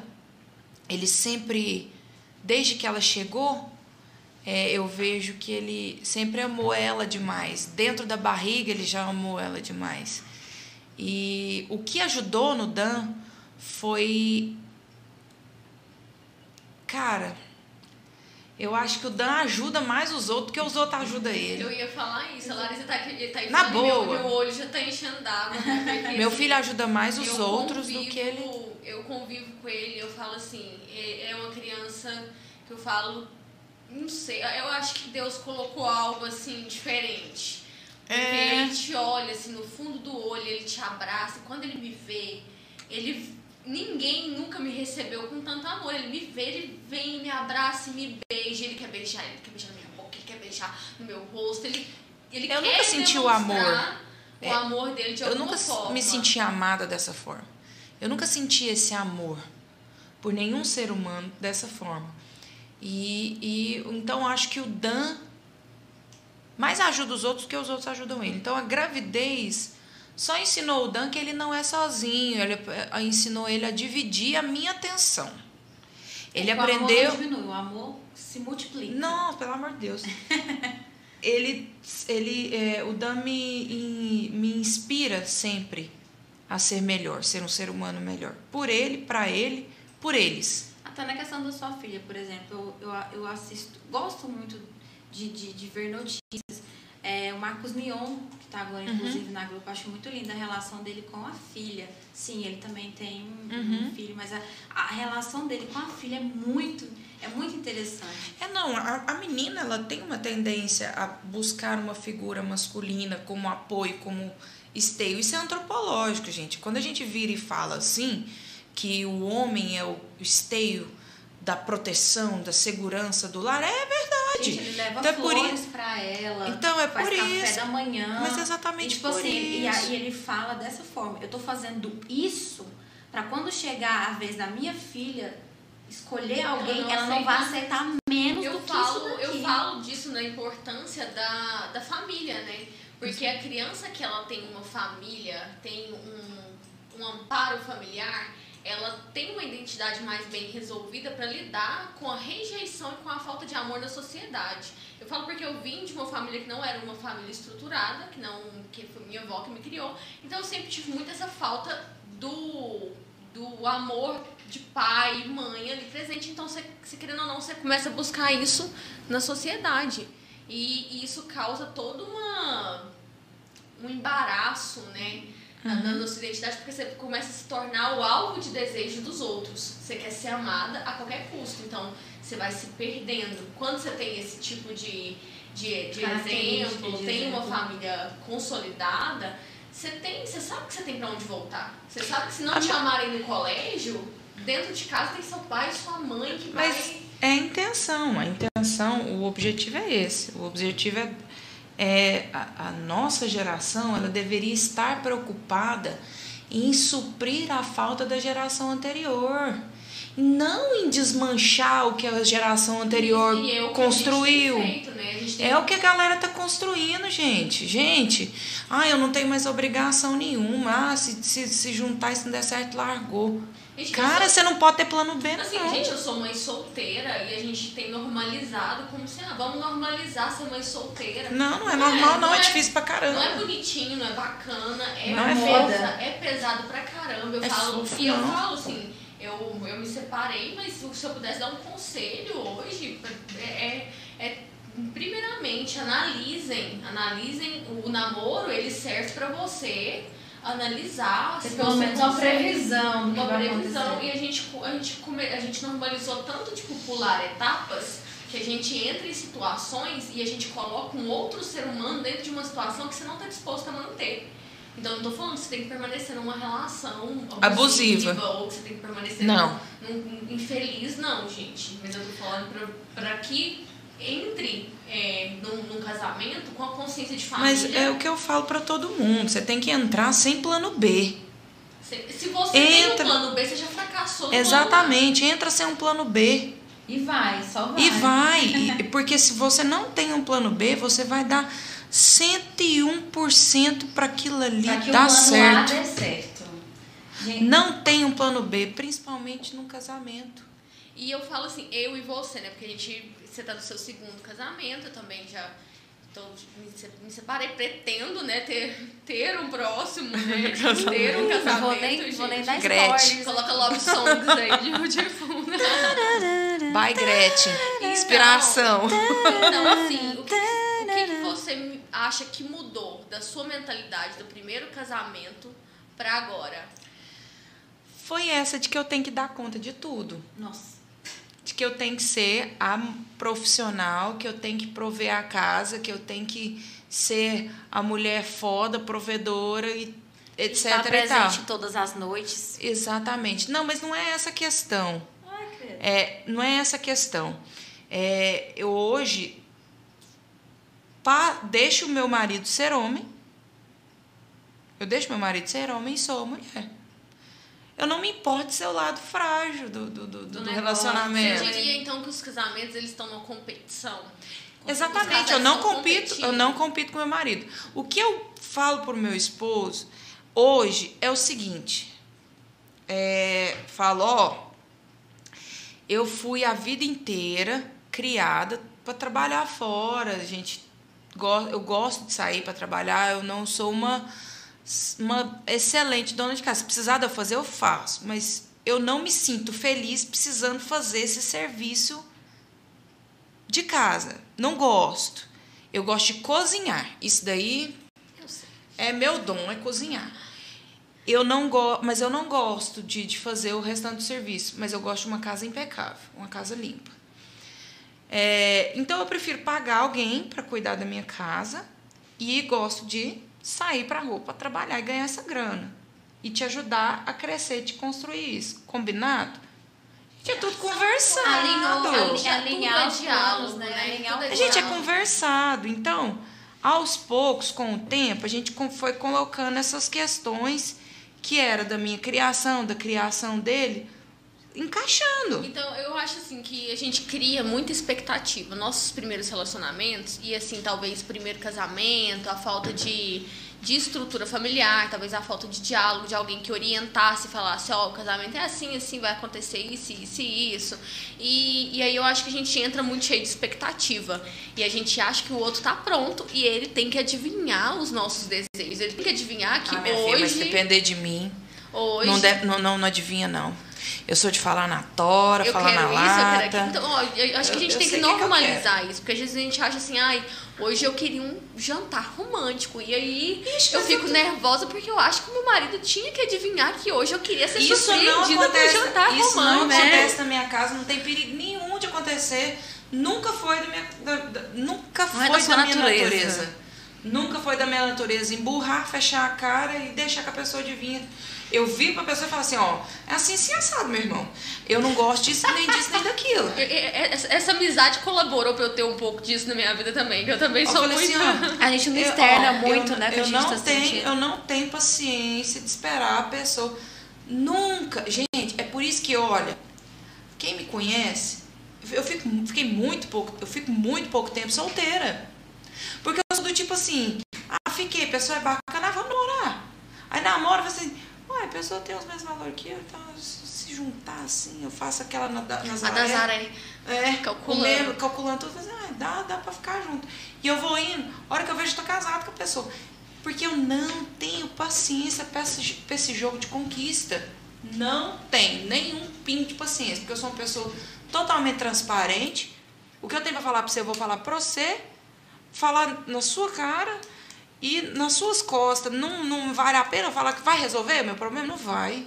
Ah, Por que eu vou falar na- nas costas da pessoa? Fala na cara dela, porque vai que ela não, não tem um desconfiômetro, não vira gente. Eu, assim, casais, vamos normalizar, vamos colocar, tipo, a quarta do diálogo, quarta-feira, você senta com a sua esposa, ela de um lado, de outro, vocês fazem uma pauta, pontua tudo que desagradou durante a semana e, e dialoga, É, não, mas eu- eu falo- normalizar o diálogo. Eu falo tudo que eu tenho pra falar. A, É. a Larissa parece aqueles profetas. Sabe quando, quando a gente vai na igreja e tem um profeta, a gente fica morrendo de medo na que ele vem pro nosso lado assim. ó. tipo, o que será que esse cara vai falar pra mim? Vai falar alguma coisa. Ai, meu Sim. Deus do céu. Meu Deus, perdoa aquele pecado lá que eu não quero ninguém ficar sabendo, porque vai falar. Vai falar sempre. Vai me expor. Vai me expor. As que profecias da minha vida estão sendo gravadas já. Chegou num nível de que, que pra mim não esquecer, Deus tá colocando gente, gente pra gravar as profecias pra falar assim, quando você esquecer, você assiste de novo. E ainda tem uma irmã que passa na frente e fala, ui! Não, mas resumindo, eu acho assim que é, não tem ninguém que adivinhar nada que você quer. Ninguém é obrigado, ninguém tem estrela na testa. Você- mas você tem que aprender a falar com igual gente. Isso que eu tive que aprender. Eu nunca tive a, a, a- aquela, aquele ímpeto de pensar assim, ah, eu preciso. Eu vou ficar fazendo aqui um charminho pra pessoa Pessoa achar. É, não. Nunca fiz isso. Mas eu não sabia falar, eu era um trator.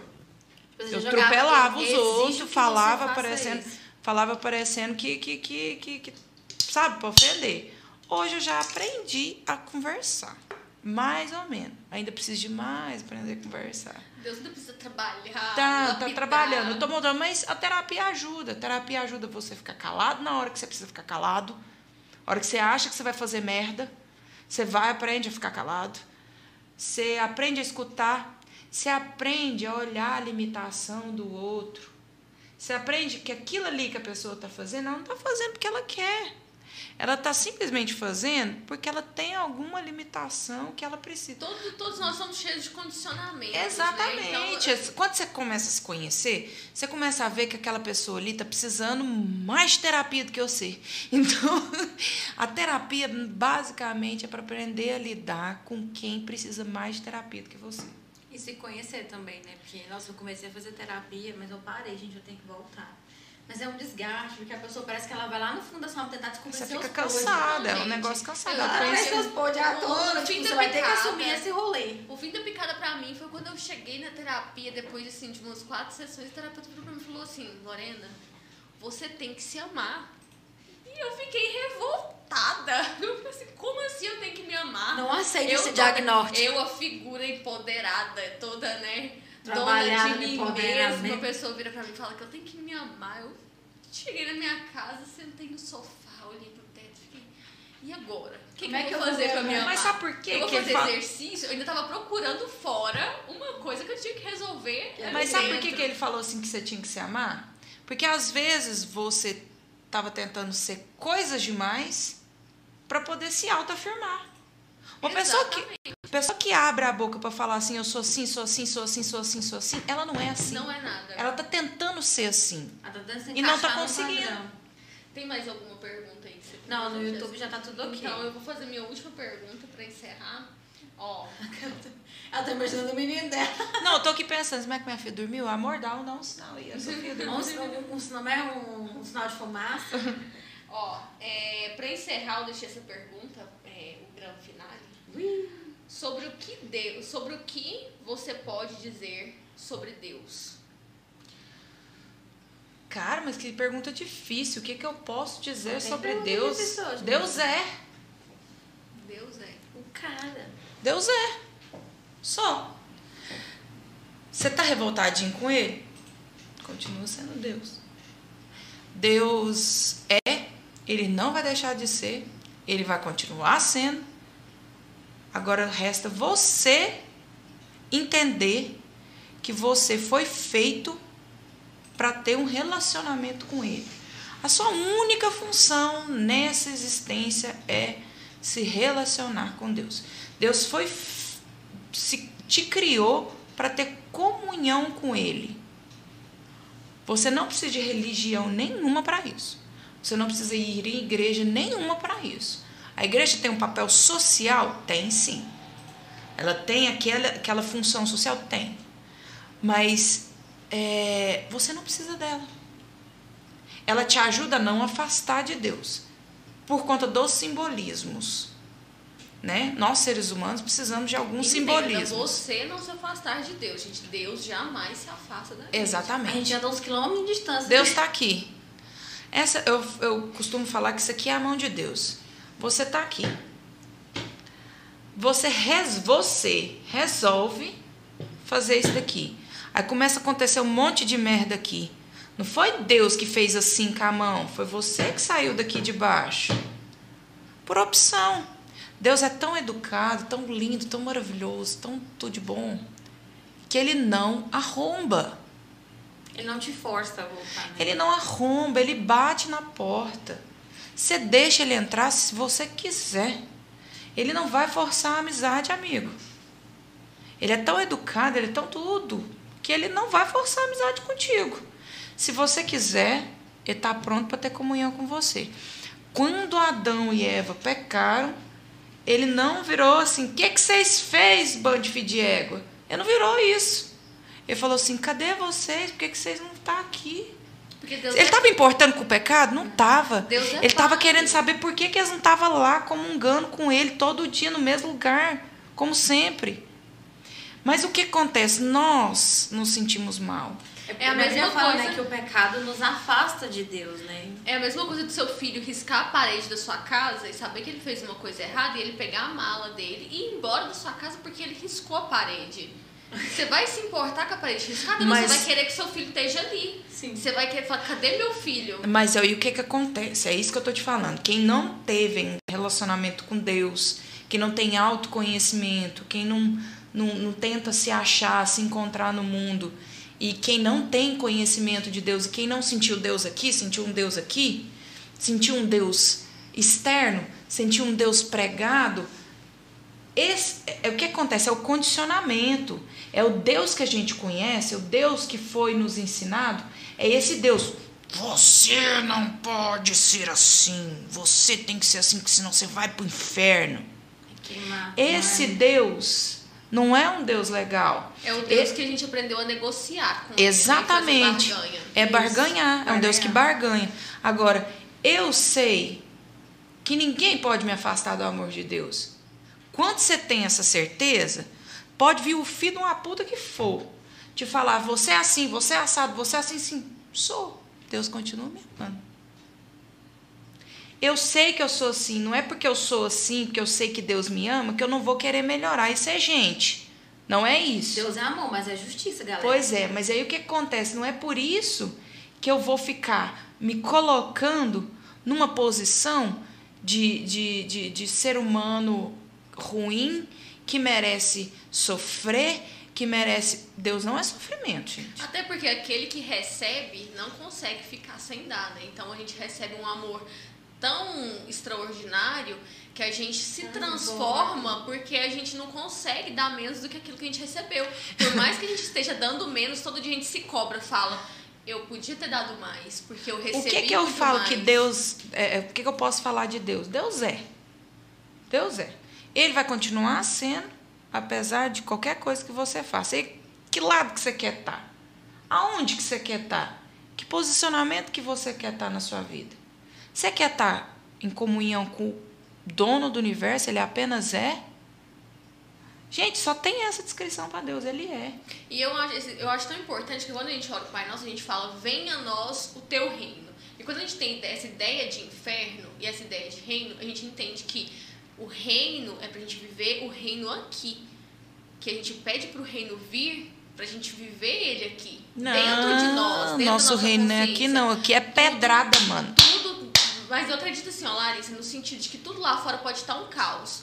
Nós somos reino, então aqui dentro da gente, a gente vive o reino. A, a, a gente tem que parar de pensar que a gente vai colher os frutos aqui. E o inferno é justamente. E o inferno, pra mim, justamente é o caos dentro da pessoa que não encontrou o reino.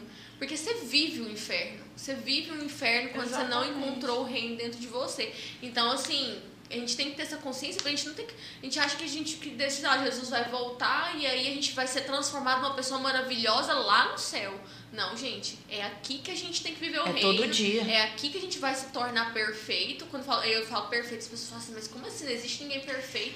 Mas Eu a, queria- nossa, a, nossa, a nossa vida é buscar a perfeição, é buscar ser imagem e semelhança. Eu queria aqui expressar é, uma coisa que até houve um, questionamento de uma pessoa bem próxima a mim. Fala assim, nossa, mas você está 100% afastada de Deus agora. Você tá passando da igreja, né? Aí o que que acontece? Não, mas aí o que acontece? de. Não é essa a questão. Por quê? Eu estava lendo muito, buscando muito a Deus, tudo que eu fazia era relacionado a Deus, porque eu estava no primeiro amor. Não quer dizer que eu parei de ler demais sobre Deus. É, bus é, é- é ficar o tempo inteiro. 20, eu estava 24 horas, é porque eu estava sedenta. Eu estava sedenta demais. Não quer dizer que eu tenha me afastado de Deus. É, É que você é, aprendeu a viver, né, o amor, ao invés de buscar, porque já tá errado a gente pensar assim, buscar. Não, gente- na época, amor, naquela época que eu busca. estava ali desinsufridamente buscando, eu estava precisando de ser preenchida do amor de Deus. Eu estava precisando do amor de Deus, porque eu estava num estado muito profundo de estar mal comigo.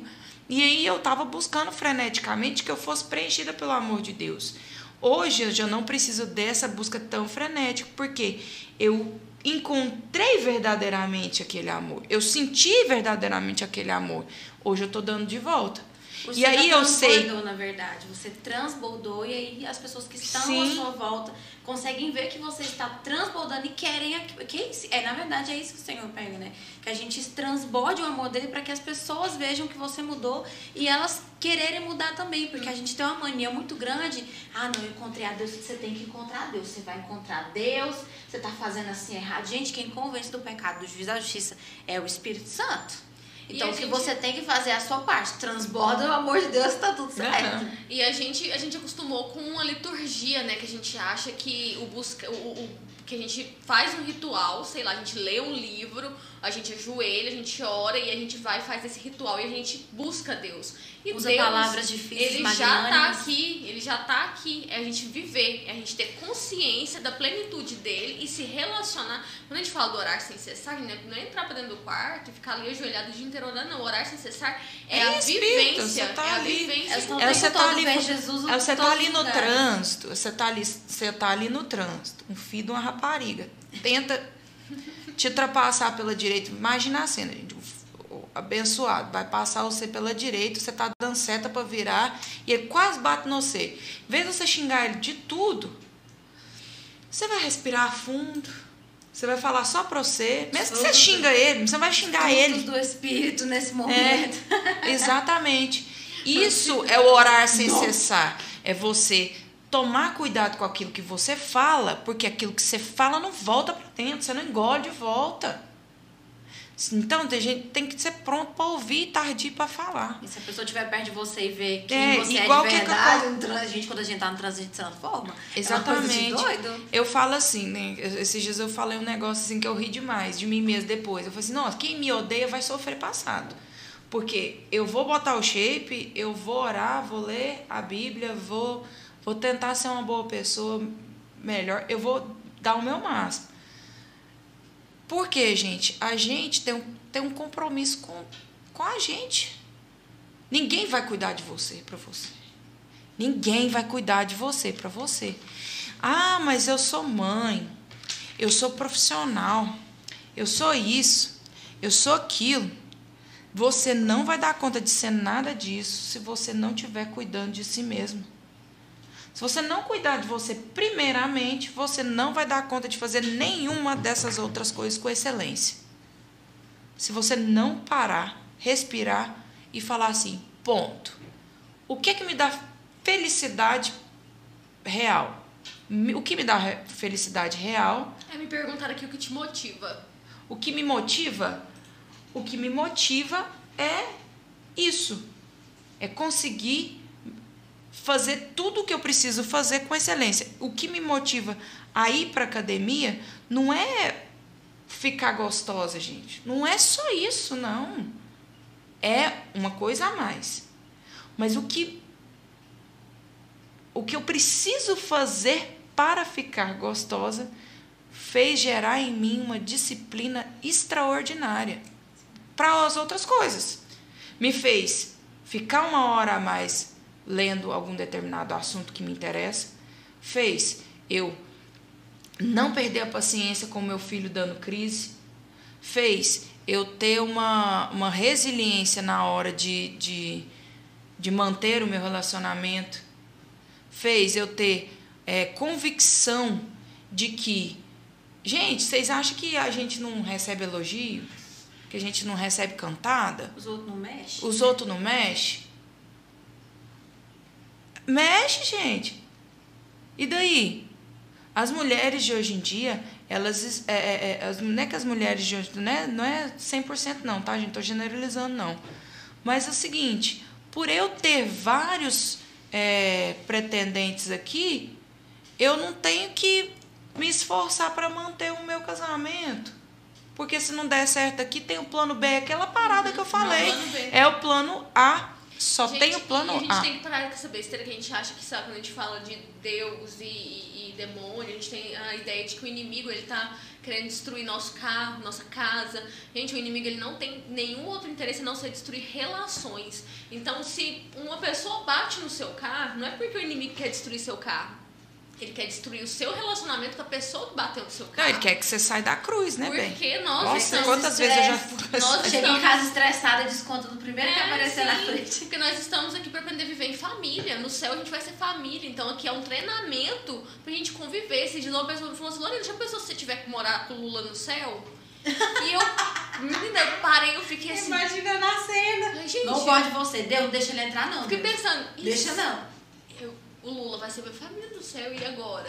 Não, mas é igual. Aí eu falo- Não, mas é um negócio assim. Eu, eu falo, as pessoas, as pessoas estão extreme, é, polarizando tudo. Eu não posso, ó. Eu não posso ser fitness e tomar minha cerveja no final de semana. Eu não posso ser é, de esquerda e de direita. Eu não sou nem de esquerda nem de direita. E agora, José? E agora, José? Tô O que, que a. Larissa é? Ou simplesmente a Larissa não tem político de estimação. Bem isso.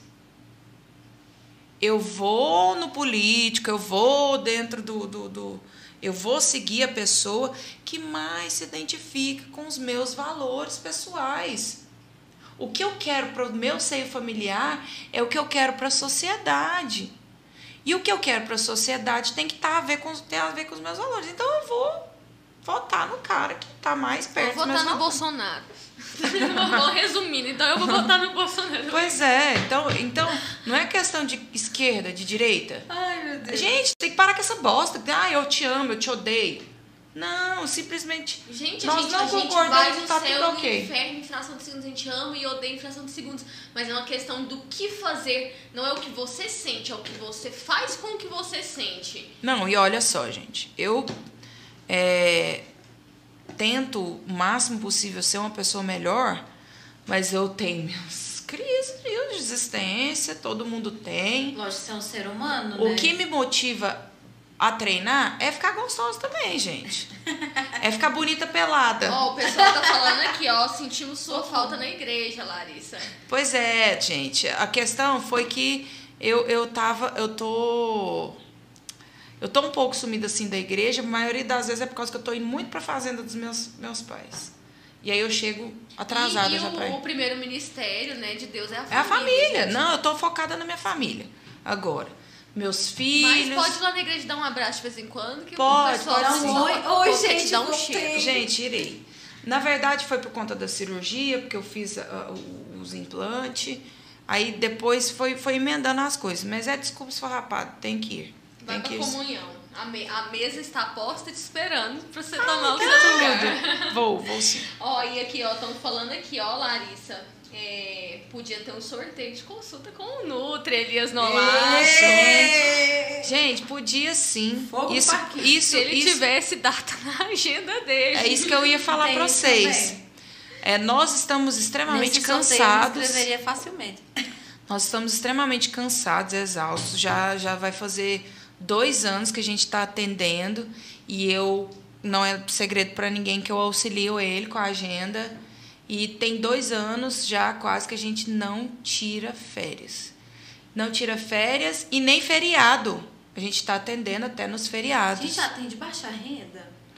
Não, gente, pra 180 reais eu acho que tô todo, todo mundo dá Eu- conta de Nossa, pagar. Eu acho que a gente tinha que fazer um projeto de lei, bolsa nutricionista. já que a gente tá. Bolsa Saúde, tá incluso tudo. Eu não- silicone, Eu não acredito em Bolsa bolsas, Saúde. né? Bolsa Saúde. Vamos aproveitar e vamos sortear aquele brinde maravilhoso ali? Vamos, vamos sortear, gente. Então vamos lá, galera. Deixa eu ali, deixa eu pegar Eu acho assim que é tudo uma questão de prioridade na vida, né? O que que você quer pra você? O que que você quer? Você quer botar o shape? Você vai ter que abdicar de alguma coisa. Ah, eu quero empreender, eu quero ganhar grana. Você vai ter que abdicar de outra Muitas coisa. vezes até do treino, né? De Você vai ter que abdicar até do treino. Ah, tá. Minha prioridade é botar o shape porque eu trabalho com isso. Eu faço nutrição também. Eu estudo nutrição. Ah, gente, eu ainda estudo.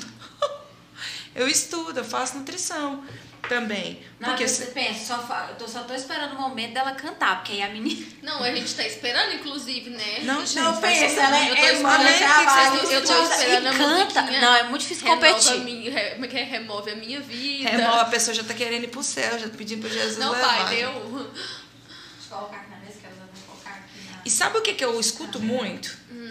É, principalmente quando eu boto foto do shape. Dá um engajamento louco.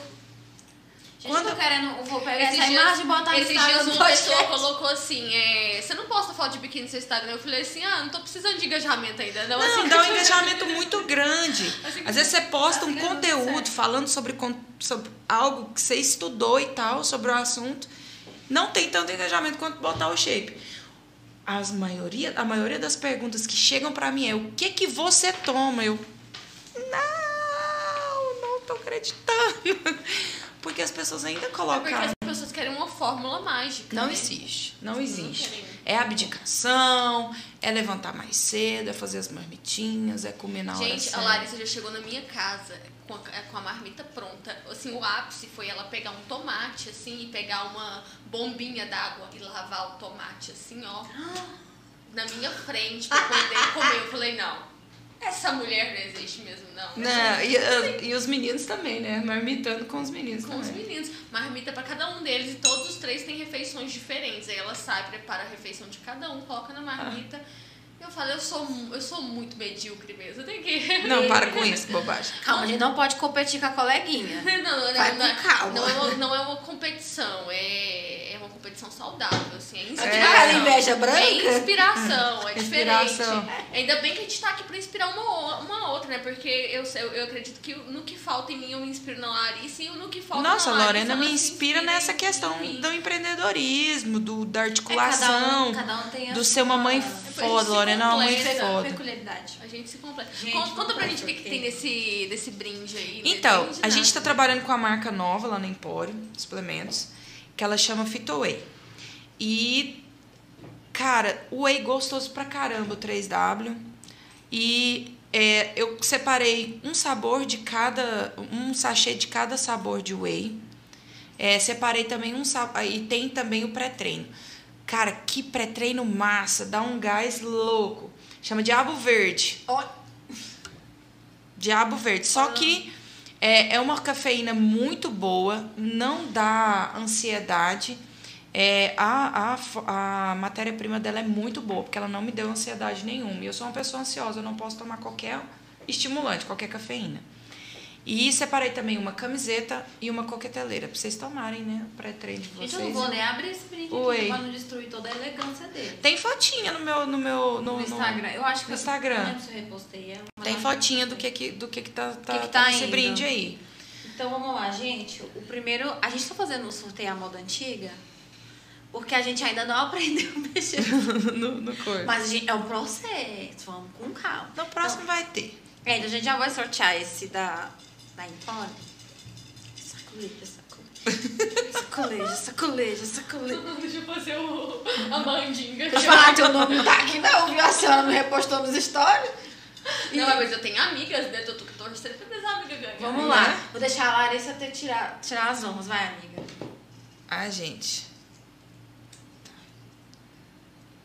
Gente, é marca nova que, que a gente tá trabalhando. Já tem lá na, na, na Empório pra vender. A gente tem o 3W. Tô torcendo uma certa pessoa ganhar esse kit. Miga, ajuda aí com essa letra. Falou que a Gente, caligrafia dela é ruim. Gente, quem foi? Não acredito. Não era a pessoa que eu queria, mas tudo bem. Gente, foi o arroba da Daiba Liana. Ah, Gente, ela ganha todas! Todas. Eu tô achando que é má. Gente, ela deve estar usando aqueles Não, robozinhos. pera não? aí, Pode gravar isso aqui. Quem que ganhou? Repete Foi o aí. arroba da Daiba Liana. Ela falou pra. Olha pra você ver que ela verdamente. Ela falou assim: eu vou ganhar. Ganhou. Miga, já inscreve lá na um academia stories, já. só um storyzinho. Vamos lá. Vamos ao próximo, gente. Esse trem tá... Agora vai sortear o quê? A gente vai sortear a bolsa da, da Mauroca. Eu tenho uma garota que ela está desesperada por essa bolsa. Pera aí Falei, que eu- É aquela preta que- maravilhosa? É uma bolsa Ai, meu Deus. dela. Ela não especificou. Ela espe- vai, tá que nem o, o da Trishop, é, é surprise. É surpresa. É surpresa, vamos lá. Peraí, deixa eu marcar todos os arrobas aqui na- na- no, no- no meu conteúdo, por favor? Deixa ela. Oh, tem que marcar o podcast. Eu Tô marcando aí, ó. Pronto. Enquanto isso, nós sexo sacolejando. Vamos lá, marcar. Fazendo shape aqui do, da promoção. Vai lá, Larissa. Valendo uma bolsa da Maroca. A bolsa da Maroca vai para.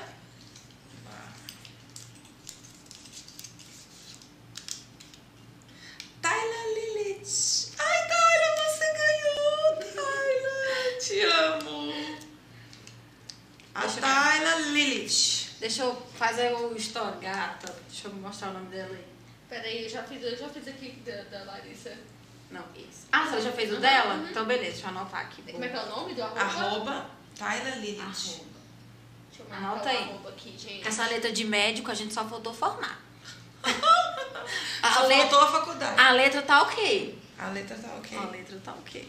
A letra tá o A letra tá ok. Vamos pro- ao próximo rolê, sacolê, sacolê, sacolê.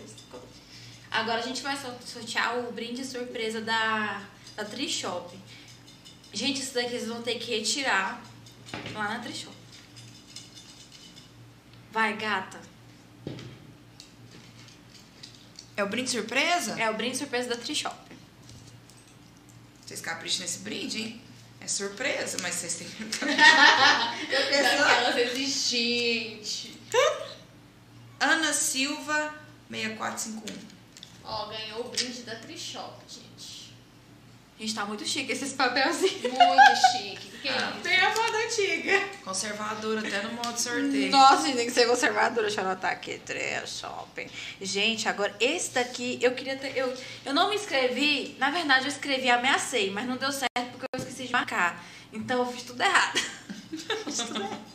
Eu queria A muito gente tá ganhar. aprendendo esse. ainda, a gente vai conseguir. É, vamos ter calma, olha só. Esses, o de Mas agora- a gente não pode participar, né? Eu nem participei, né, gata? Pois é, então, eu, eu meio Vê se você assim- ganha o seu próprio sorteio. Monopólio, ó. Todo mundo ia, todo mundo ia dizer, tá tendo mer- é, é marmelada. Marmelada. Que? Já tô anotando atrás. Pode ficar cegado. Risca na minha mesa. Não tá escando mesmo, não, menino. Ó, tá vendo? ó? Levando. Gente, Briga de marido e mulher ao vivo, gente. Isso, ao vivo. Não joga essa caneta nele aqui. Ó, violência. Não faz Vamos lá, não, gente. Estou, esse, o brinde que a gente vai sortear agora é a produção de make da Marnolar. Gente, aquela mulher é foda. Ficou muito boa a make que ela fez na gente. Fez a Jéssica até ficar bonita. Olha que abusada! Tá ouvindo isso? Eu dou conta de não ser. Quem? Direito a SMR. E ela, Fernanda. E ela, ó, o pessoal do Basinga comparecendo. É. Com direito a CMR, minha gente, aqui, ó. Uhul. Gente, então agora pra finalizar, né? Vamos finalizar aquele dueto de vocês duas aí. Não, inventa moda não, gente. menina. Todo mundo tá esperando, bora lá. Não. não. Qual vai ser a música? A gente já encerra Remove a minha vida. Não, vamos mandar. Remove a minha vida, Senhor. Não, vamos Me leva. Jesus. Vamos Nossa, Senhor, abençoa- os gente meus peca, né? pecados. Quantas vezes lá no... no, no... Tem playback aí, produção? Abençoa os meus Não, pecados. gente, ninguém falou nada, não vai mexer Abençoa os meus pecados. Ai, Jesus amado. Não, vou cantar não, Não gente. vai rolar Na com- próxima. Não vai rolar então essas música hoje. Ah, não, gente. Tô, tô frustrada com vocês. Mas não, Não, a faz gente não tava não. preparado pra esse rolê. Então tá, então da, da próxima vez a gente vai vamos preparar. Vocês duas Quando nós gravamos um Reels, Não, no assim, próximo bem diagnosticado. Eu vim pra estrear essa parada. Não quer dizer que não voltarei. Vamos, o brilho, Vamos, o, vamos, o, o- o brilho ainda, né? O brilho ainda Né? vai chegar. eu vou não marcar uma produção então pra vocês duas. Então Gente, é isso, galera. Muito obrigada, Larissa. Estreou aqui lindamente. Ó o brilho, ó o brilho, ó o brilho, ó o brilho. Muito obrigada por ter aceitado convites.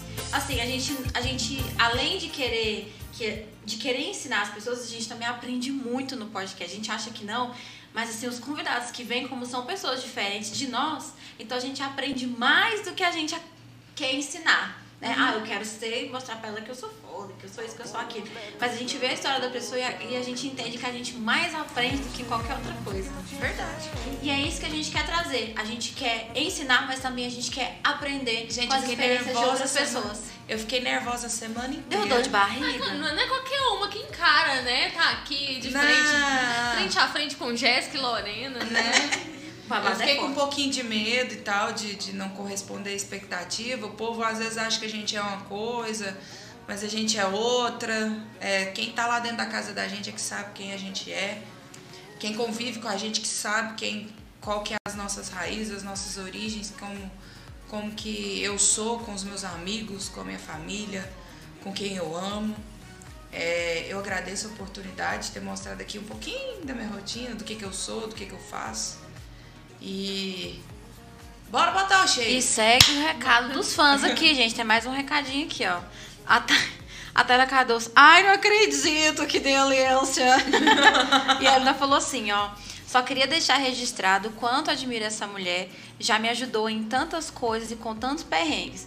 Mesmo à distância. É, quando casei, ela que foi a pessoa que me deu tantos conselhos.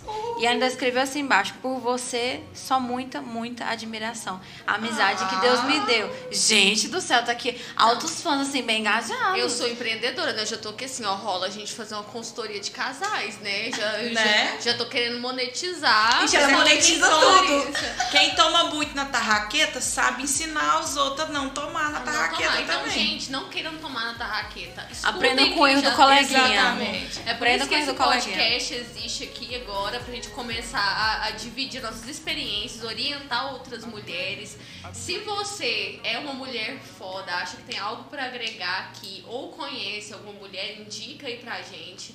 É, vamos fortalecer, né? Vamos, já que a gente fala tanto da mulher ocupando os espaços, vamos incentivar, né? É um dos primeiros podcasts de, de mulheres. Se não o nossa primeiro. cidade. É, se não o primeiro. Eu não quis falar o primeiro pra não ser prepotente, né? Não. Mas- Vai ficar gravado, gente? Nofa, Vai ficar nofa. gravado. Vai ficar gravado, tá? Então vocês compartilham, dá like. Se É inscreva nóis. no canal, tá? Muito importante. Gente, sábado que vem estamos aqui firmes e fortes nos mesmos horários. Não sabemos ainda quem vai ser o convidado. Jesus vai mostrar. Surpresa. Jesus vai mostrar. Então, até mais, até sábado. Beijo, galera. Tchau, Tchau?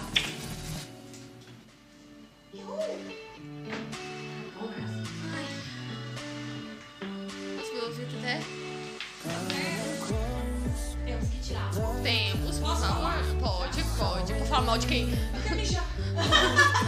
Tem igual como é que é o que rolou aqui. Faça um fa